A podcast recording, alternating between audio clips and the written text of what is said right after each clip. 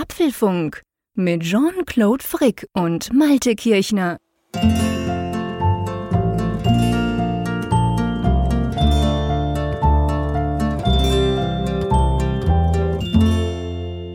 Hallo und herzlich willkommen zum Apfelfunk, Ausgabe 276, die wir wie immer am Mittwoch, dem 19. Mai am Abend spät aufzeichnen. Es ist zwar dunkel draußen, aber ich muss gar nicht rausgucken, weil seit 14 Tagen haben wir St. Galler Wetter, sprich es schifft hier draußen. Wie ist es bei dir an der Nordsee, lieber Malte? Du, du wirst lachen, bei mir ist es noch gar nicht so richtig dunkel. Also ich kann sogar noch ein bisschen hier. Was? Echt? Krass. Ich, du weißt ja, ich wohne ja fast am Nordpol. ja, ich weiß schon, ja klar, Igel und so, aber ich meine, es ist Viertel nach Sommer. zehn, jetzt wo wir hier loslegen. Bei dir ist, also du siehst noch was. Ich, ich sehe noch was, ja. Sonst normalerweise zur Apfelfunkzeit, die überwiegende Zeit des Jahres, ist es wirklich tiefschwarz. Wenn ich aus dem Fenster mhm. gucke und ich habe hier ein Dachfenster und ich gucke dann nach oben, dann sehe ich nichts mehr. Und ja. jetzt ist tatsächlich so, ich sehe dann noch Wolken und es ist so ein, ja, so ein dunkles Blau. Aber das ist eigentlich so die tollste Zeit des Jahres, so Ende Mai bis ja, Mitte Juli. Da mhm. hast du wirklich die ganz langen Abende. Da ist es dann auch so bis Mitternacht hast du immer noch so ein bisschen Restlicht. Und Mit Sommer und so bei euch. Ja, ja das, wär, cool. das wäre schick, wenn es so wäre. Aber es ist tatsächlich bemerkenswert, wie nah dran es ist. Also in Anführungszeichen. Ja. Ne? Also wie, wie kurz die Nacht dann in dieser Zeit Ja, und ist. umgekehrt bemerkenswert halt, das wird mir, dadurch, dass du das jetzt sagst, und das haben wir ja nicht geplant, ihr wisst, wir quasseln einfach drauf los, äh, bei, beim, beim Prolog sozusagen vom Apfelfunk, aber es, ich finde es spannend, das wird mir aber wieder bewusst, wie, wie nördlich du halt bist im Vergleich zu uns. Ja, das ist immens, weil uns beide trennt ja nun eine Distanz, ich weiß gar nicht, von 800 Kilometern oder 900, fast 900 so, Also sogar. mit dem Auto sind es 900, glaube ja. ich, genau. Ja gut, da muss man noch ein paar Kurven fahren. Ja, ja eben, genau. Wahrscheinlich sind es dann 800 Luftlinien oder Aber so. du, du hast doch auch die Webcams hier, die Wettercams vom Apfelfunk, da kannst du doch ja, reingucken. Ja, stimmt. Auf apfelfunk.com haben wir ja Webcams, das vergesse ich nämlich immer wieder. Wobei die Bärencam ist irgendwie verschwunden, sehe ich gerade. Das Bundeshaus hat wohl die Kamera abgeschaltet. Naja, gut. Aber die Wilhelmshaven-Cam funktioniert auf jeden Fall. ja, man sieht da noch so, das sieht aus, wie wenn eine Rakete gestartet wäre, wenn ich im Moment gerade drauf gucke. Dieses helle da. Das, ja. Lustig. Ja, aber es ist interessant. Also ich finde, dass solche Dinge sind spannend. Das fällt mir ja immer auf, wenn ich in Holland bin, an der Nordsee. Da bin ich ja auch deutlich nördlicher als jetzt. Und da fällt mir einfach auf, klar, ich bin immer im Juli da, da ist natürlich noch mal viel, viel länger hell, auch bei uns hier in Bern natürlich, als jetzt ähm, Mitte Juni, äh, Quatsch, Mitte Mai. Aber mir fällt da schon auch auf, dass dann ist es irgendwie bis elf hell dort. Mhm. Da geht die Sonne um halb elf im Meer langsam unter und danach ist es noch ziemlich lange hell. Ja, das ist schön, der Sommer, der soll doch bitte kommen. Ich bin sowieso ein Sommermensch, da ist alles besser, das Wetter ist besser, es ist länger hell, es, es ist einfach alles gut, oder? Ja, wenn jetzt tatsächlich die Temperaturen auch mal so wären, dass du denkst, dass es jetzt diese Jahreszeit ist, dann, dann wäre ich tatsächlich auch zufrieden. Aber es ist halt immer noch ziemlich kalt. Das, das ja, ist das momentan stimmt. nervig. Genau, es ist, nur, es ist nur das Licht bei dir, das langsam mhm. auf den Sommer hindeutet. Aber du, ja, äh, lass uns zu den Themen kommen. Wir haben wieder spannende Themen, finde ja, ich. Ja, ja, eine ganze Menge. Also das erste Thema, stolze Leistung. Apples neue Pride Edition Watch-Armbänder. Sensationeller Ton. 3D-Audio, Lossless Audio in Apple Music. Dann sauteuer. So viel kostet Apple eine Weltentwicklerkonferenz. Im Handel der iMac, das iPad Pro, Apple TV 4K sind ab Freitag erhältlich. RC-Status und das hat nicht, nichts mit den Fernlenkautos zu tun. iOS 14.6 und Co. sind in den Startlöchern. Handlich neue Bedienungshilfen für die Apple Watch. Und dann gibt es einen neuen Teil von unserer Serie Apps Made in Germany. Genau, es gibt die Umfrage der Woche. Es gibt natürlich noch Zuschriften unserer Hörerinnen und Hörer. Es wird eine runde Sache, drum legen wir am besten gleich los. Das ist ja immer so die Zeit, es ist ein bisschen später, glaube ich, dieses Jahr. Aber im Prinzip immer dann, wenn neue Armbänder kommen, dann werde ich nervös, ehrlich gesagt. Und dieses Mal ganz besonders. Was hat Apple genau da jetzt rausgehauen? Ja, sie haben genau gesagt zwei Watch-Armbänder, Pride Watch-Armbänder herausgebracht. Äh, einerseits haben wir ein geflochtenes Solo-Loop. Wir erinnern mhm. uns, dieses äh, nahtlose Armband. Genau. Natürlich dann in den Pride-Farben, also einerseits dieser Pride-Flaggen und unter des Regenbogens und dann mhm. verschiedener Pride-Flaggen so kombiniert. Und dann gibt es noch von der Nike äh, Edition, gibt es dann auch noch eins, das hat diese reflektier dieses reflektierende Garn einge ja. Ja, eingearbeitet. Das ist dann ein Sportloop, also das klassische, die, die ich eigentlich praktisch immer trage. Ich, ich mag die Sportloops. Aber ich muss wirklich dieses Mal sagen, wir verlinken das Ganze natürlich, falls ich es nicht eh schon mitbekommen habe. Dieses Pride, ähm, dieses Solo-Loop Pride finde ich unglaublich schick. Das gefällt mhm. mir wahnsinnig gut. Ich mag alle diese Pride-Armbänder. Aktuell habe ich auch eins. Habe ich das Sportband, also das Kunststoffband. Das kam ja, glaube ich, letztes Jahr neu raus. Das sieht auch extrem cool aus, finde ich. Ganz, ganz farbenfroh. Und dieses Solo-Loop Loop auch und es wird das erste Solo-Loop sein, das ich mir bestellt habe. Weil ich habe bis jetzt immer Angst gehabt und es war genau so. Ich wusste, man muss da irgendwas ausdrucken, so eine blöde Schablone. Ja, man muss die um sein ja. Handgelenk legen. Ich bin, ich habe zwei total linke Hände. Ich habe dann meinem Sohnemann gesagt, bitte schneid's mir mal aus. Der hat das perfekt gemacht. Der kann super gut basteln. Hat er nicht von mir. Und dann habe ich das getestet und da war das so mühsam. Acht, neun, sieben, keine Ahnung. Also ich schon, schon wirklich schon der Bestellprozess hat mich total genervt in Zeiten von Corona, wo ich nicht einfach mal schnell in den Apple Store laufen kann.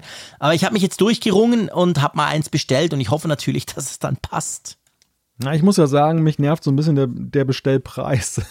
Das ist ja, für mich. Okay. Das ist für du mich. der Schweizer, der merkt das nicht. Ja, aber du hast recht. Das ist für mich echt das Hemmnis. 99 ja. Euro. Ich, ich finde, also ich finde ja schon Armbänder für 49 Euro, da, da gehört schon viel Liebe und, und, und ja, aber ich habe viel Liebe für die Apple Watch. Ja, ich grundsätzlich auch. Und bei 49 Euro gehe ich auch noch mit, aber bei 99 Euro dann. Ach, nee, es ist heftig. Es ist, ist ganz heftig. Ich kann es ich kann's nur, ich kann es eigentlich nur verargumentieren, dass ich noch nie eins hatte und dass mich das schon von Anfang an gereizt hat, diese Solo-Loops, weil mhm. du halt, ich sag mal, wenn sie, wenn es perfekt ist, dann schlüpfst du einfach so rein und du hast keine Schnalle, du musst nichts irgendwie aneinander babbeln. Das finde ich cool. Und ich habe mir aber tatsächlich bis jetzt immer gedacht, nee, also sorry, 99 Franken, bah, nee, wirklich nicht. Ja. Aber jetzt, die, die Farben sind einfach großartig. Ich finde das super, dass Apple immer wieder diese Pride-Armbänder rausbringt. Ja, man muss aber, das muss ich vielleicht ergänzen. Also ja, der Preis, wie gesagt, ist für mich so ein Hemmnis, aber die Qualität dieser geflochtenen Solo-Loops mhm. ist. Du ist hast schon eins, gell, mal ich, gehabt? Ja, ich habe ich hab eins in Oliv, äh, hatte ich mal so zum okay. Testen.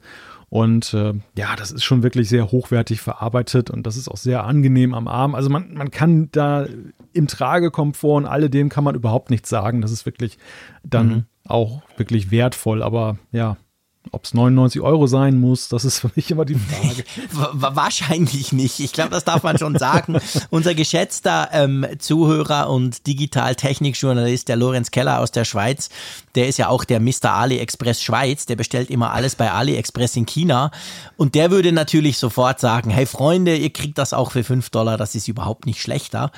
Ich weiß es nicht, weil ich tatsächlich eigentlich nie was aus China bestelle. Mir ist das immer ein bisschen unheimlich. Ich habe einmal vor ein paar Jahren was bestellt, das war total scheiße und das hat natürlich dann, wie es so ist, hat dann quasi mein, meine schlecht, meinen schlechten Ruf, den ich, den ich China dahingehend gegeben habe, hat das dann gleich bestätigt. Darum habe ich es dann sein lassen.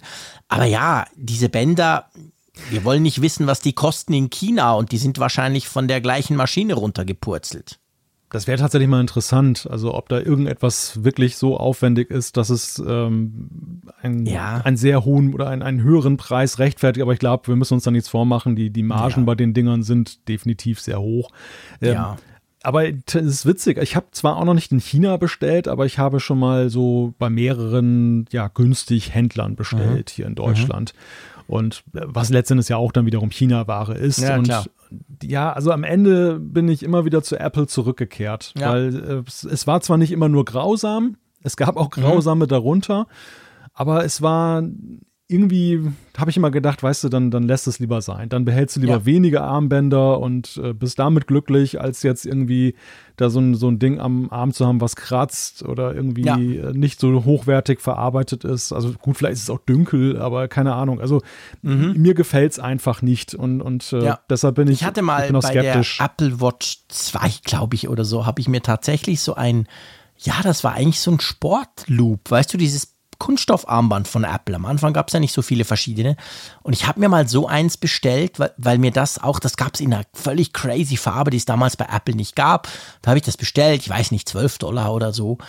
Und das war aber tatsächlich so, dass das irgendwie gefärbt hat. Klar, das ist ein krasses Beispiel. Ich bin überzeugt, es gibt ganz viele, die machen überhaupt nichts. Aber ich hatte immer den Eindruck, dass das ganz leicht abgefärbt hat und ich habe mich irgendwie damit auch nicht wohlgefühlt. Und darum habe ich dann gedacht, ja, siehst du, das ist so billiges China-Zeug.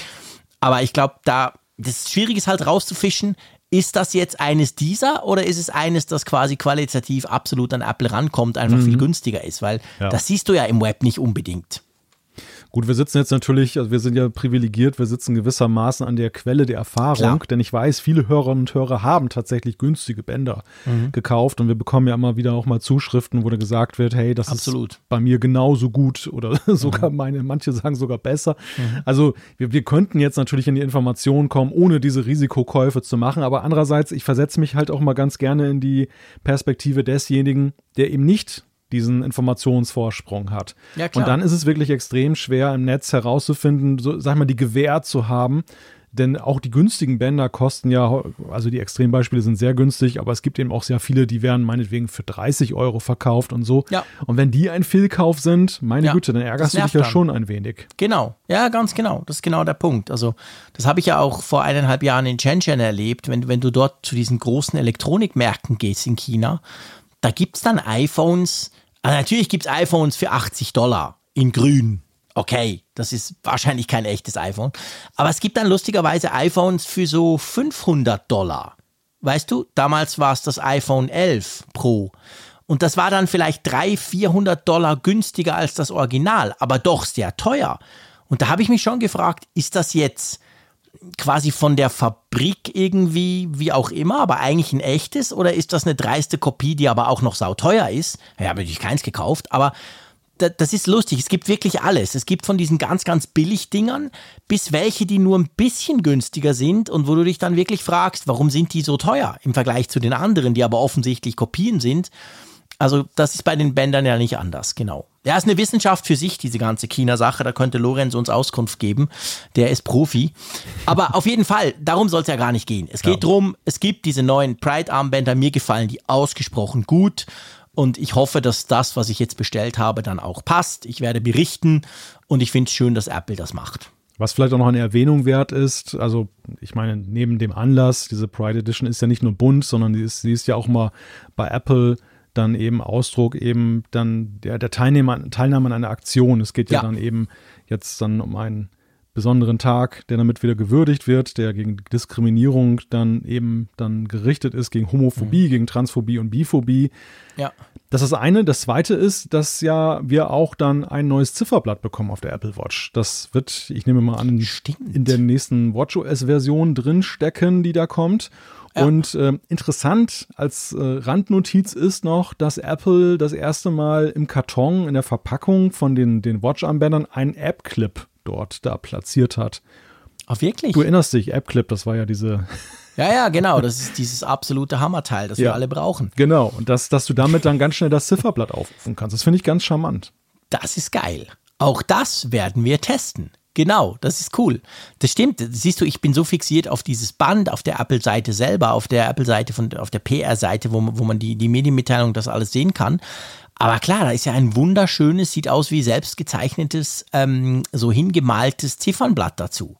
Ah, das wird großartig. Ich bin einfach, ich mag das. Ich finde das an der Apple Watch das absolut coolste, dass man da Bänder kombinieren kann, dass man da Watchfaces kombinieren kann. Das mache ich ständig. Ihr wisst es, ich habe ganz viele Bänder. Ist furchtbar. Ich habe jetzt gerade meinem Sohn, der im Moment die Apple Watch trägt, um so ein bisschen auszuprobieren, ähm, der hat gesagt, hast du noch ein Band für mich? Und habe ich gesagt, oh, natürlich, ich habe ungefähr 80 Bänder. Da konnte er da aus dem vollen, nee, so viel sind es nicht, aber ich glaube 40 sind es schon. Oh, da konnte schlecht. er dann de, aus dem vollen schöpfen und hat sich dann ein knallig rotes ausgesucht. Ja, also coole Sache.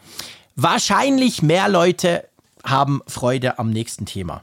Bist du da auch einverstanden? Oh, das ist auch eine spannende These.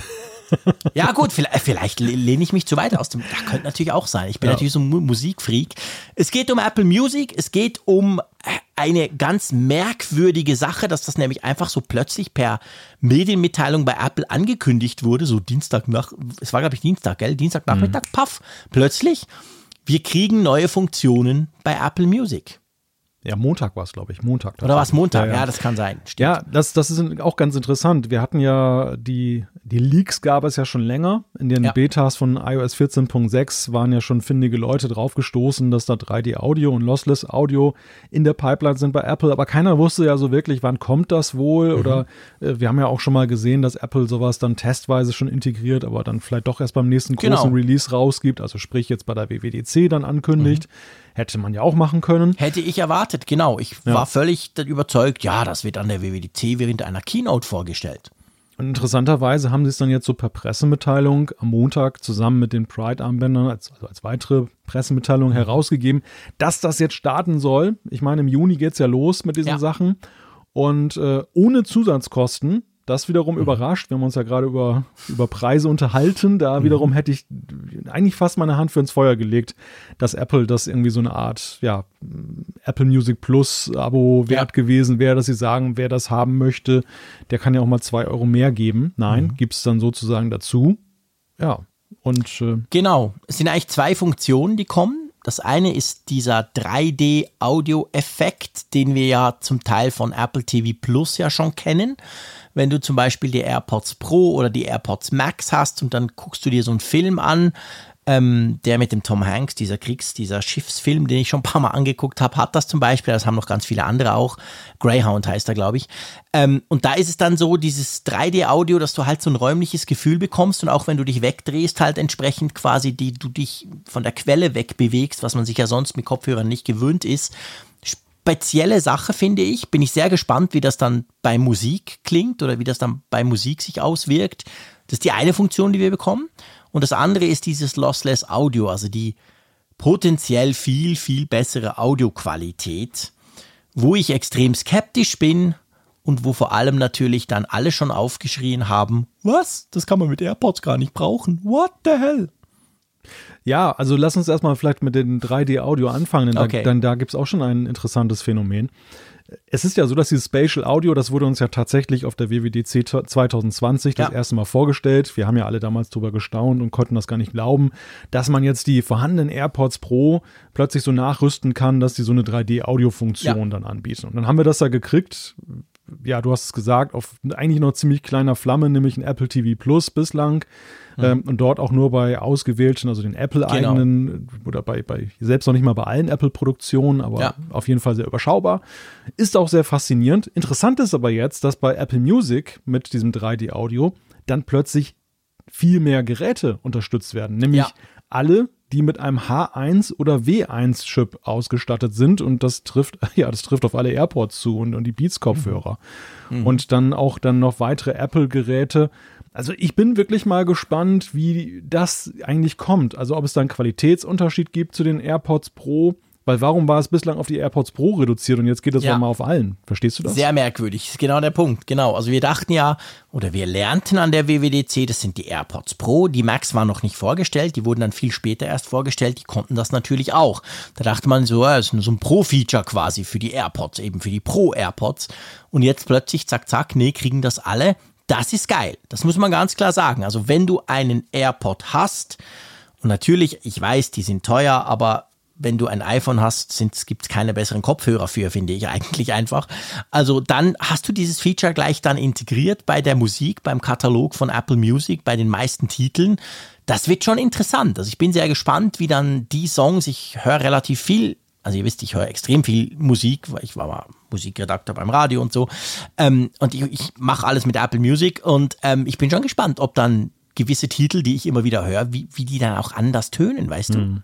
Ja. Ich kann mir das nicht so recht vorstellen. Weißt du, irgendwie, ich weiß nicht, beim Film, ja, ich habe so ein paar Filme, da ist mir das extrem eingefahren, als das kam. Und ich habe das dann auch nochmal nachgeguckt. Wie geht es das? Wow, cool. Aber bei der Musik kann ich, ich, ich, ich bin echt gespannt. Ich, ich weiß nicht, wie, da, wie die Erfahrung dann sein wird. Ja, da darf man in der Tat gespannt sein, also wie sie das jetzt realisieren. Augenscheinlich ja in irgendeiner Art und Weise, ja, so wie bei dem, bei dem, bei der Kontaktnachverfolgung, äh, dem Bluetooth-Tracing, dass das äh, wahrscheinlich irgendwie geguckt wird, ist der Hörer 1 weiter weg als der Hörer 2 mhm. und dadurch wird mhm. dann halt irgendwie übersetzt, mit welchem Hörer du weiter weg bist von der Musikquelle und dass sie das so umsetzen. Also das, das ist ja, genau. sehr, sehr, spannend, wie sie das gerade auf den in Anführungszeichen älteren Geräten dann mhm. realisieren. Mhm bei Lossless Audio wiederum hast du ja genau das umgekehrte Bild. Also dort ist es ja wiederum. Das kann niemand. Erstaunt, genau, es ist erstaunt. Ich hätte meine, ich hätte wirklich meine Hand dafür ins Feuer gelegt, dass das eigentlich so eine Art ja, Killer-Applikation darstellt. Auch. Am Anfang da gleich mit 20 Millionen Songs. Bis Ende des Jahres wollen sie ihren ganzen mhm. Katalog mit 75 Millionen mhm. Songs da entsprechend ausgestattet haben.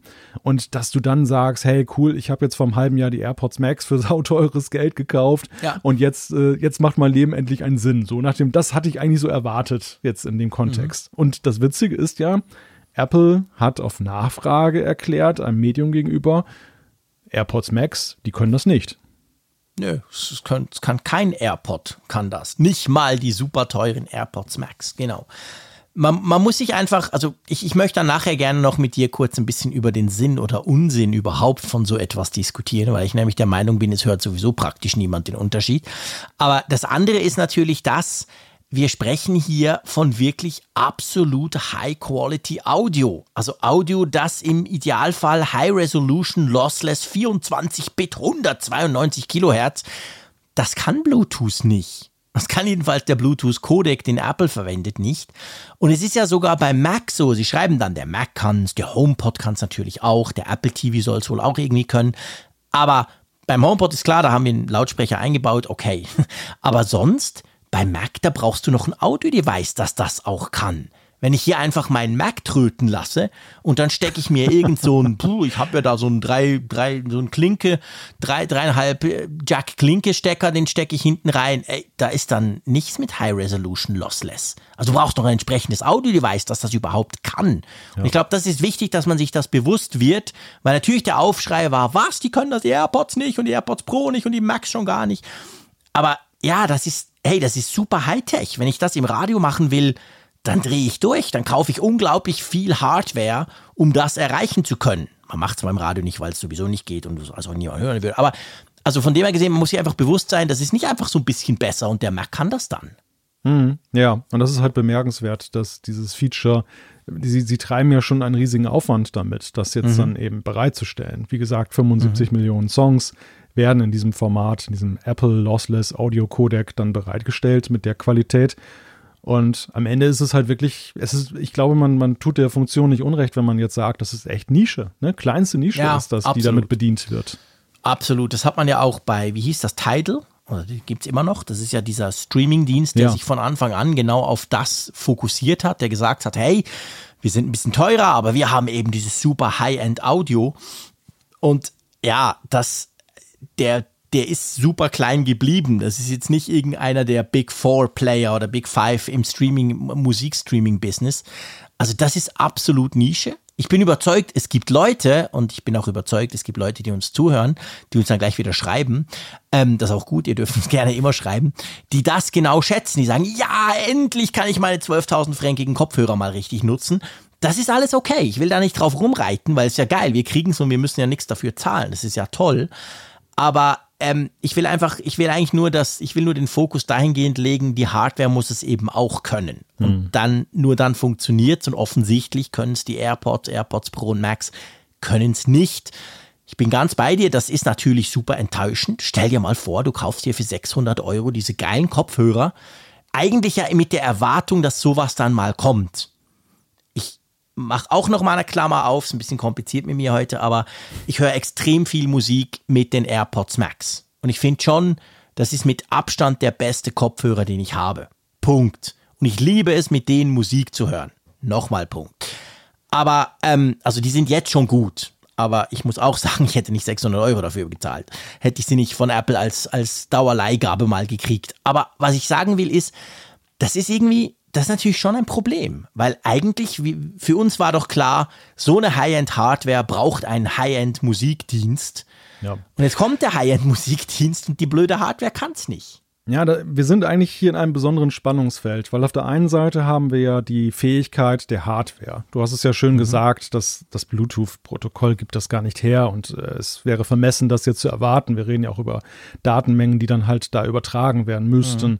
Also rein technisch kann man das nachvollziehen. Warum, warum stößt es denn dann sauer auf? Also es stößt deshalb sauer auf, weil letzten Endes der Anspruch, den Apple ja jetzt formuliert hat, beziehungsweise mhm. eben die, es gab ja immer diesen Satz, the future is wireless. Und Apple hat genau. uns ja nun abgewöhnt, Klinkenstecker, überhaupt äh, Kabel zu mögen.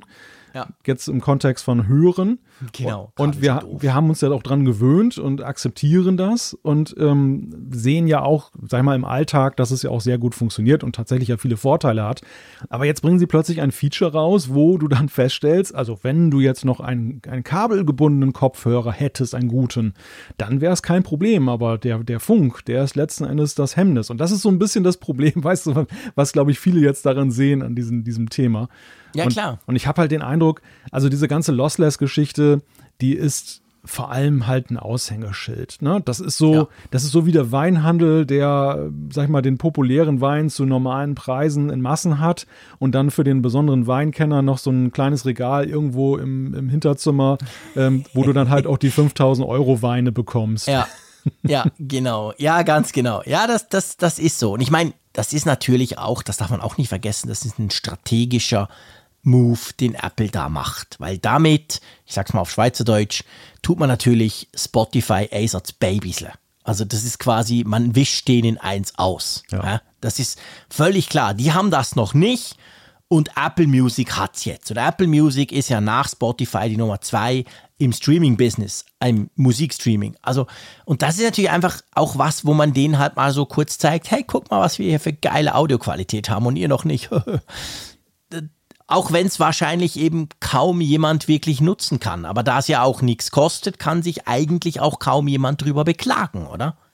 Das ist der Punkt, ja. Vielleicht ist das auch das Kalkül, dass man gesagt ja, hat, es kostet dann nicht extra. Genau, es, ja, natürlich. Es kann natürlich auch sein, ja. dass es dahingehend und, und vielleicht nochmal, ich, ich, will, ich will die AirPods Max gar nicht schlecht reden, gar nicht. Eben, bei mir haben sie recht was ausgelöst, weil sie so viel besser sind als die Kopfhörer, die ich bis anhin genutzt habe.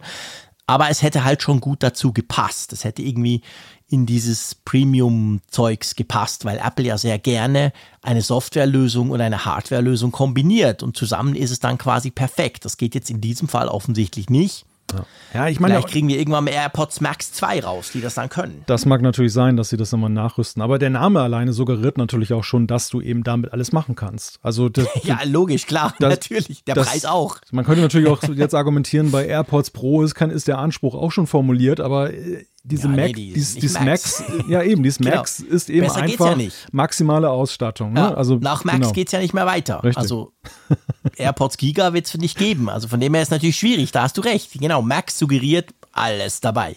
Volle Hütte. Gut, ich bin gespannt. Ab Juni soll das kommen. Also ich bin wirklich extrem gespannt drauf, ganz generell. Merkt man das? Wie sieht das aus und so? Bist du eigentlich Apple Music Nutzer oder immer noch so wie jeder gute Deutsche bei Spotify?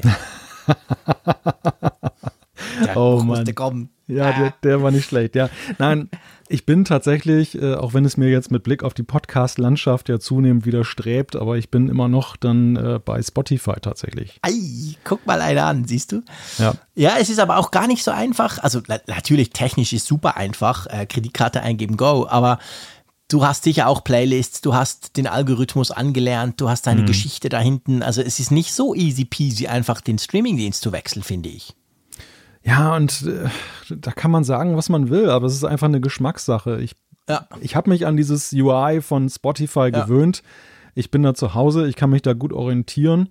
Und äh, ich, ich war nie so wirklich ein Fan von dem UI von Apple Music. Mhm. Ich kann dir nicht mal sa objektiv sagen, woran es liegt. Es Spannend. Wir machen eine kleine Umfrage, liebe Hörerinnen und Hörer. Nicht die Umfrage der Woche, aber ich, ich, ich würde würd mich jetzt wirklich interessieren. Schreibt uns das. Und zwar, ich habe eine Theorie. Ich habe die Theorie, zumindest bei mir passt die, und ihr wisst, ich beziehe ja immer alles auf mich, das ist dann quasi die ganze Welt. Ähm, bei mir ist es so, ich bin ja ein Die-Hard iTunes-Nutzer gewesen. Seit dem ersten Tag. Ich habe meine CDs digitalisiert. Ich habe dann den ersten Song gekauft. Der war bei uns in der Schweiz von der UBS gesponsert. Der war sogar gratis und so weiter. Und für mich war es, war, ich habe Spotify nie begriffen, als das rauskam. Dieses komische grüne UI, das war mir viel zu kompliziert und komisch. Und als dann Apple Music kam, hat sich das völlig normal in mein iTunes, iTunes quasi eingefügt. Und vielleicht, ich, vielleicht liege ich völlig falsch, dann dürft ihr uns das natürlich auch schreiben. Vielleicht ist es so, dass die, die iTunes viel genutzt haben, irgendwie einen einfacheren Zugang zu Apple Music gefunden haben, als die, die das eben nicht haben und quasi mit Spotify eingestiegen sind und dann sagen, hä, ist aber komisch, will nicht wechseln. Der Theorie muss ich gleich widersprechen. Also erstmal muss ich okay. noch mal, erstmal muss ich noch äh, deinen ultimativen Geltungsanspruch noch mal herausarbeiten. Ich bin die ganze Welt. Das hat mich gerade doch sehr zum, zum, Schmunzeln gebracht. Aber ja, so, so läuft es. Ich habe halt. nicht gesagt, ich bin die ganze Welt. Ich habe nur gesagt, ich tue immer so oder ich gehe davon so. aus, wie wenn die ganze Welt vielleicht ähnlich ticken könnte wie ich. Nein, bleib so weit würde ich nicht gehen. Aber schon gut. Bleib ruhig dabei. Ich, ich fand den, ich fand den trotzdem schön. Aber aber ich muss ihm widersprechen, weil ich tatsächlich ja auch von iTunes komme. Also ich bin ja so jemand, der ja vorher Musik gekauft hat bei iTunes und der mhm. das auch damals schick und gut fand, dass es eben diese legale Möglichkeit gab, eben jetzt wegzukommen, ohne da jemals gewesen zu sein bei diesen ganzen Tauschbörsen. Mhm.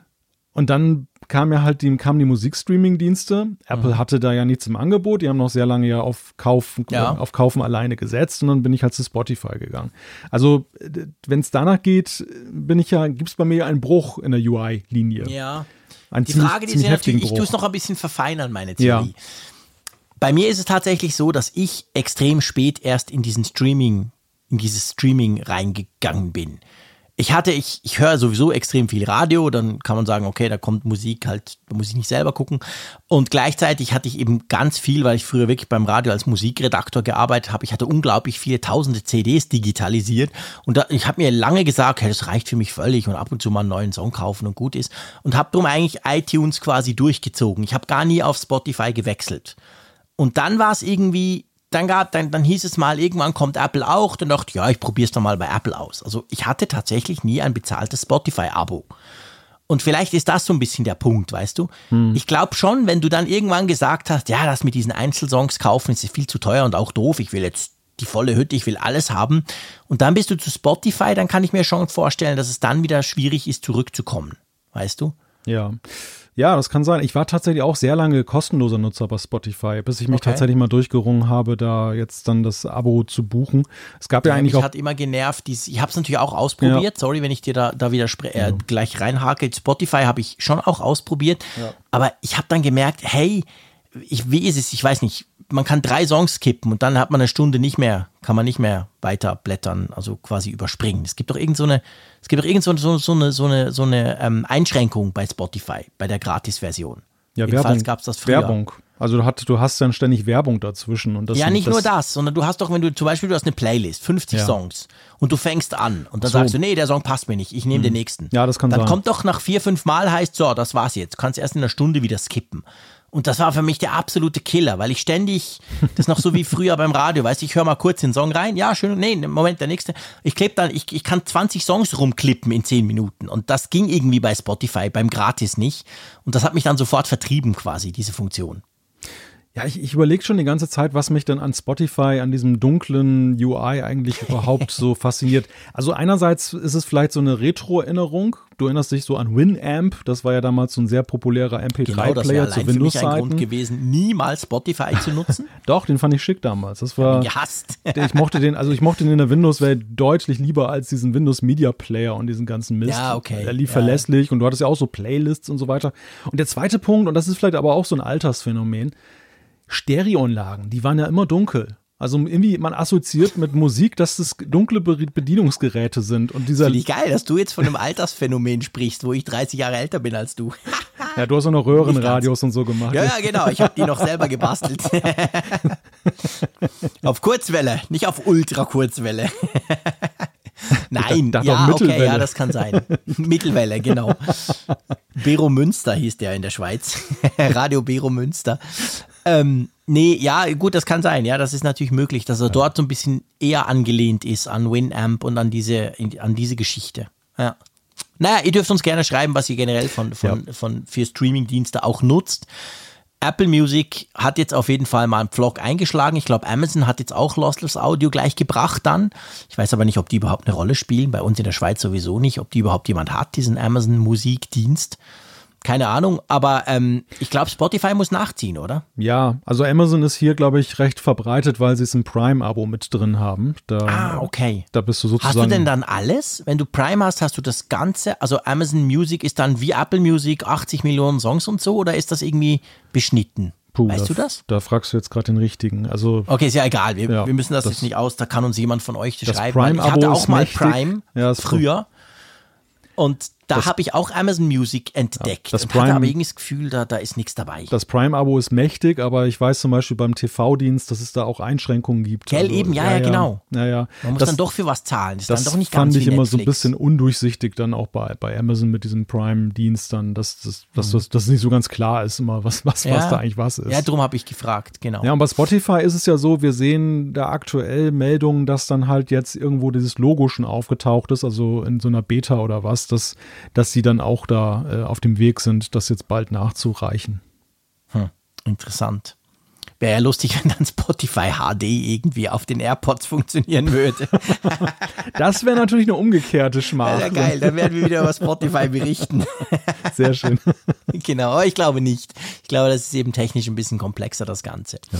So, lass uns zu ganz viel Geld kommen, konkret glaube ich zu 50 Millionen, oder? Genau, du hast die Pointe sozusagen schon vorweggenommen. Ähm, wir sehen ja momentan viele Insights sozusagen aus dem Apple Kosmos, nämlich durch dieses Verfahren Epic gegen Apple. Und da müssen ja die Führungskräfte. Darf ich dich was fragen? Jetzt gleich, bevor du weitermachst. Wir ja. haben das jetzt schon ein paar so Themen so ein, eingehakt. Warum liest man eigentlich nichts über Mails von Epic? Ist das, weil im Moment quasi die Anklage quasi nur dran ist und die Verteidigung noch nicht? Weil man liest ganz viel von diesen Leaks mhm. und Apple-Mails und der Phil Schiller und alle, die müssen antraben, aber man liest überhaupt nichts von Epic. Das ist ein gutes Argument, ja. Also entweder interessiert sich die Medienlandschaft nicht dafür. Das könnte auch sein, genau. Ich frage auch aus meiner Bubble raus natürlich. Ja, weil ich, ich weiß ja gar nicht, wie das ist. Es gibt ja auch viele Unterlagen, die da mal zitiert werden, die jetzt gar nicht, also es gibt einerseits die Vorladung und Aussagen. Heute ist zum Beispiel der Softwarechef von Apple dran, dass der aussagen muss. Ich habe davon gerade Agenturbilder gesehen. Craig Federighi, wie er da so sehr ungewohnt mit, mit dunklem Anzug und Krawatte vor Gericht oh. erscheint. Und ähm, dann gibt es ja diese, diese Gerichtsdokumente. Das sind diese Sachen, die im Zuge der Recherchen der, der Anwälte ja schon dann äh, mit dem Recht auf Herausgabe musste Apple dann diese E-Mail-Verkehre, dann diese Schriftverkehre dann publik machen oder rausgeben an die Anwälte. Und die mhm. sickern dann ja auch durch. Wir, wir sehen dann halt so E-Mails, ja. wie Eddie Q Phil Schiller geschrieben hat und der hat Tim Cook geschrieben und so weiter. Mit, das ist immer ganz witzig, weil man so diesen O-Ton dann mal hat, wie die untereinander eigentlich kommunizieren. Ja, sehr. Ja, finde find ich, ich immer sehr. Wobei ich mich mittlerweile frage, die, die sind ja auch gebrannte Kinder. Die haben jetzt ja schon dutzende Male solche Gerichtsverfahren gesehen und alle stürzen sich auf ihre E-Mails. Ich frage mich, Gibt es dann auch so einen Kodex, wie du da solche E-Mails schreibst, weil du eigentlich erwartest, dass es irgendwann rauskommt? Genau, auch gefragt. Ich habe überlegt, stell dir vor, wenn du in dieser Position bist und du weißt eigentlich, hey, ich meine, Apple hat ja ständig irgendwelche Klagen am Hals. Klar, nie, nie von der Größe wie jetzt bei Epic, aber das ist ja nichts Neues. Und da gibt's ab und zu eben offensichtlich, in den USA ist das quasi sowieso anders als bei uns. Da muss dann eben ganz schnell solche Zeug rausgerückt werden. Wie schreibst du da untereinander? Oder haben die irgendeinen geheimen Chat? So ein Secure iMessage, dass sie dann nicht rausrücken, komplett verschlüsselt oder vernichtet sich die Nachricht nach zehn Sekunden oder so? Weil das ist ja schon schwierig, wenn du bei allem denken musst, ah, aber wenn das in zwei Jahren rauskommt, wow. Ja, ja, es geht ja gerade darum, dann auch dann durch diese Offenlegung das sag ich mal, das natürliche Antlitz von Apple genau. offen zu legen, zu sagen, genau. guck mal, so reden die in Was Wirklichkeit ja über uns Entwickler und über uns Firmen und so. Nein, genau. Stell dir mal vor, jemand würde unseren Apfelfunk-Chat an die Öffentlichkeit zerren. Das wäre schrecklich. Gottes Willen, Gottes Willen. Der arme Raphael. genau, meine Güte. ja, nee. Aber das Interessante, also da sollte meine Anmoderation jetzt eigentlich darauf hinzielen, ist, dass jetzt dann in diesem Zusammenhang auch dann mal thematisiert wurde, was eigentlich Apple jetzt an Geld in die Hand nimmt, wenn sie so eine WWDC, mhm. Anfang Juni ist es ja wieder soweit, diese Weltentwicklerkonferenz auf die Beine stellen. Denn wir haben ja immer nur die andere Seite gesehen. Wir haben immer nur gesehen, was kostet es eigentlich einen Entwickler, daran teilzunehmen. Und das waren ja mhm. schon recht teure Tickets, 1500 Dollar musst du da hinblättern und dann kommen natürlich noch die ganzen anderen Kosten hinzu. Da musst du ja auch Flug, irgendwie nächtigen Hotel. und so. Genau. Und man hat sich mal gefragt, muss denn ein Multimilliardenkonzern wie Apple da jetzt dann die Hand aufhalten, dann bei den Entwicklern? Ist, ist das nicht letztendlich nur so eine Art limitierender Faktor, dass sich nicht zu viele anmelden? Aber man stellt jetzt fest, ähm, bei der Aussage von Phil Schiller, der da jetzt was zu gesagt hat, dass Apple 50 Millionen US-Dollar pro Jahr in die Hand mhm. nimmt, um diese WWDC auf die Beine zu stellen. Weißt du, was lustig ist? Ähm, das hat mich gar nicht so überrascht. Ich, ich durfte ja zweimal an der WWDC vor Ort sein, 2018 und 2019. Und es ist schon eine gigantisch große Riesenkiste. Und vor allem auch, ich meine nicht, es geht ja nicht primär darum, dass die dort in San Jose dieses, dieses Convention Center mieten, ein paar Tage lang oder eine Woche lang. Aber wenn du guckst, wie viele Leute eben auch von Apple dort sind, also da, da, da ist ja alles, was Rang und Namen hat, ist eigentlich eine Woche dort. Der, der, das Apple-Hauptquartier quasi ist geleert. Mhm. Und die machen all diese, diese, diese, diese Sachen, die sie da tun, vor allem für Entwickler, für, für, für Journalisten ist es ja dahingehend gar nicht so spannend, weil wir ja nach der Keynote dann rausgeschmissen werden. Und die Entwickler können ja dann wirklich eine Woche lang dort quasi mit ganz, ganz wichtigen Leuten sprechen und Insights holen ich glaube schon, dass das halt eben sauteuer ist, sowas auf die Beine zu stellen und zu organisieren. Ich wollte jetzt gerade sagen, dass dich als Schweizer das nicht äh, schockt, dass eine Party 50 Millionen ja, kostet. Nee, na, ja, ist, ist, ja nicht verwunderlich, bei euch kostet der Kaffee ja schon 6 äh, Euro. Ja, locker, klar. Das, das, kommt natürlich noch dazu. Nein, genau. aber Spaß beiseite. Aber das, das ist, ähm, ich, ich habe es jetzt auch nicht als allzu schockierend gefunden, aber mhm. diese Größenordnung mal jetzt beziffert zu sehen, ja, ja. das fand ich schon ganz interessant. Also, dass sie einen zweistelligen Millionenbetrag hinblättern, das kannst du, wie du schon sagst, die Arbeitskraft, die da reinfließt, alleine schon mhm. die, die hochbezahlten Leute, die ja alle da sind, dann die Location, dann haben sie ja meistens auch noch irgendwelche Musikgigs dann halt, die ja, dort stattfinden, klar. das kostet auch Geld.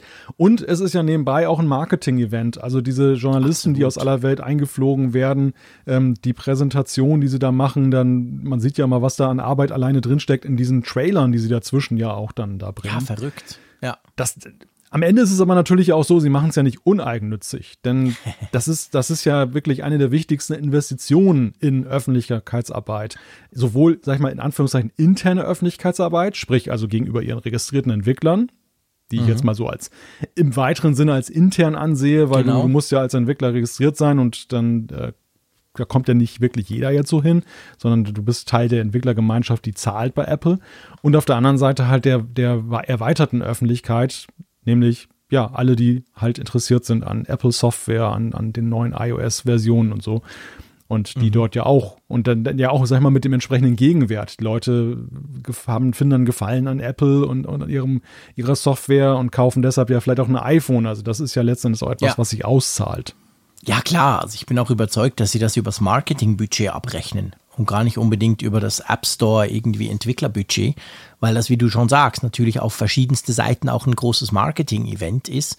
Klar passt das jetzt natürlich Apple, also diese Zahlen hat ja Apple rausgerückt. Ist ja nicht so, dass die irgendwie geleakt wurden hintenrum, weil das passt natürlich rein, dass Apple ja eigentlich letztendlich versucht, im Moment in, in diesem Stadion von diesem Prozess zu beweisen oder zu belegen, dass eben diese 30 Prozent, die sie da den großen ähm, Studios abknöpfen, wenn die App-Verkäufe haben im App Store, dass die halt auch dahingehend wichtig sind, weil sie selber ja so viel Geld ausgeben für diese Entwickler und für diese ganze, für dieses Ökosystem. Also das muss man natürlich auch darunter sehen. Ich bin überzeugt, die haben, um diese 50 Millionen zu zeigen, haben die jeden Kugelschreiber berechnet.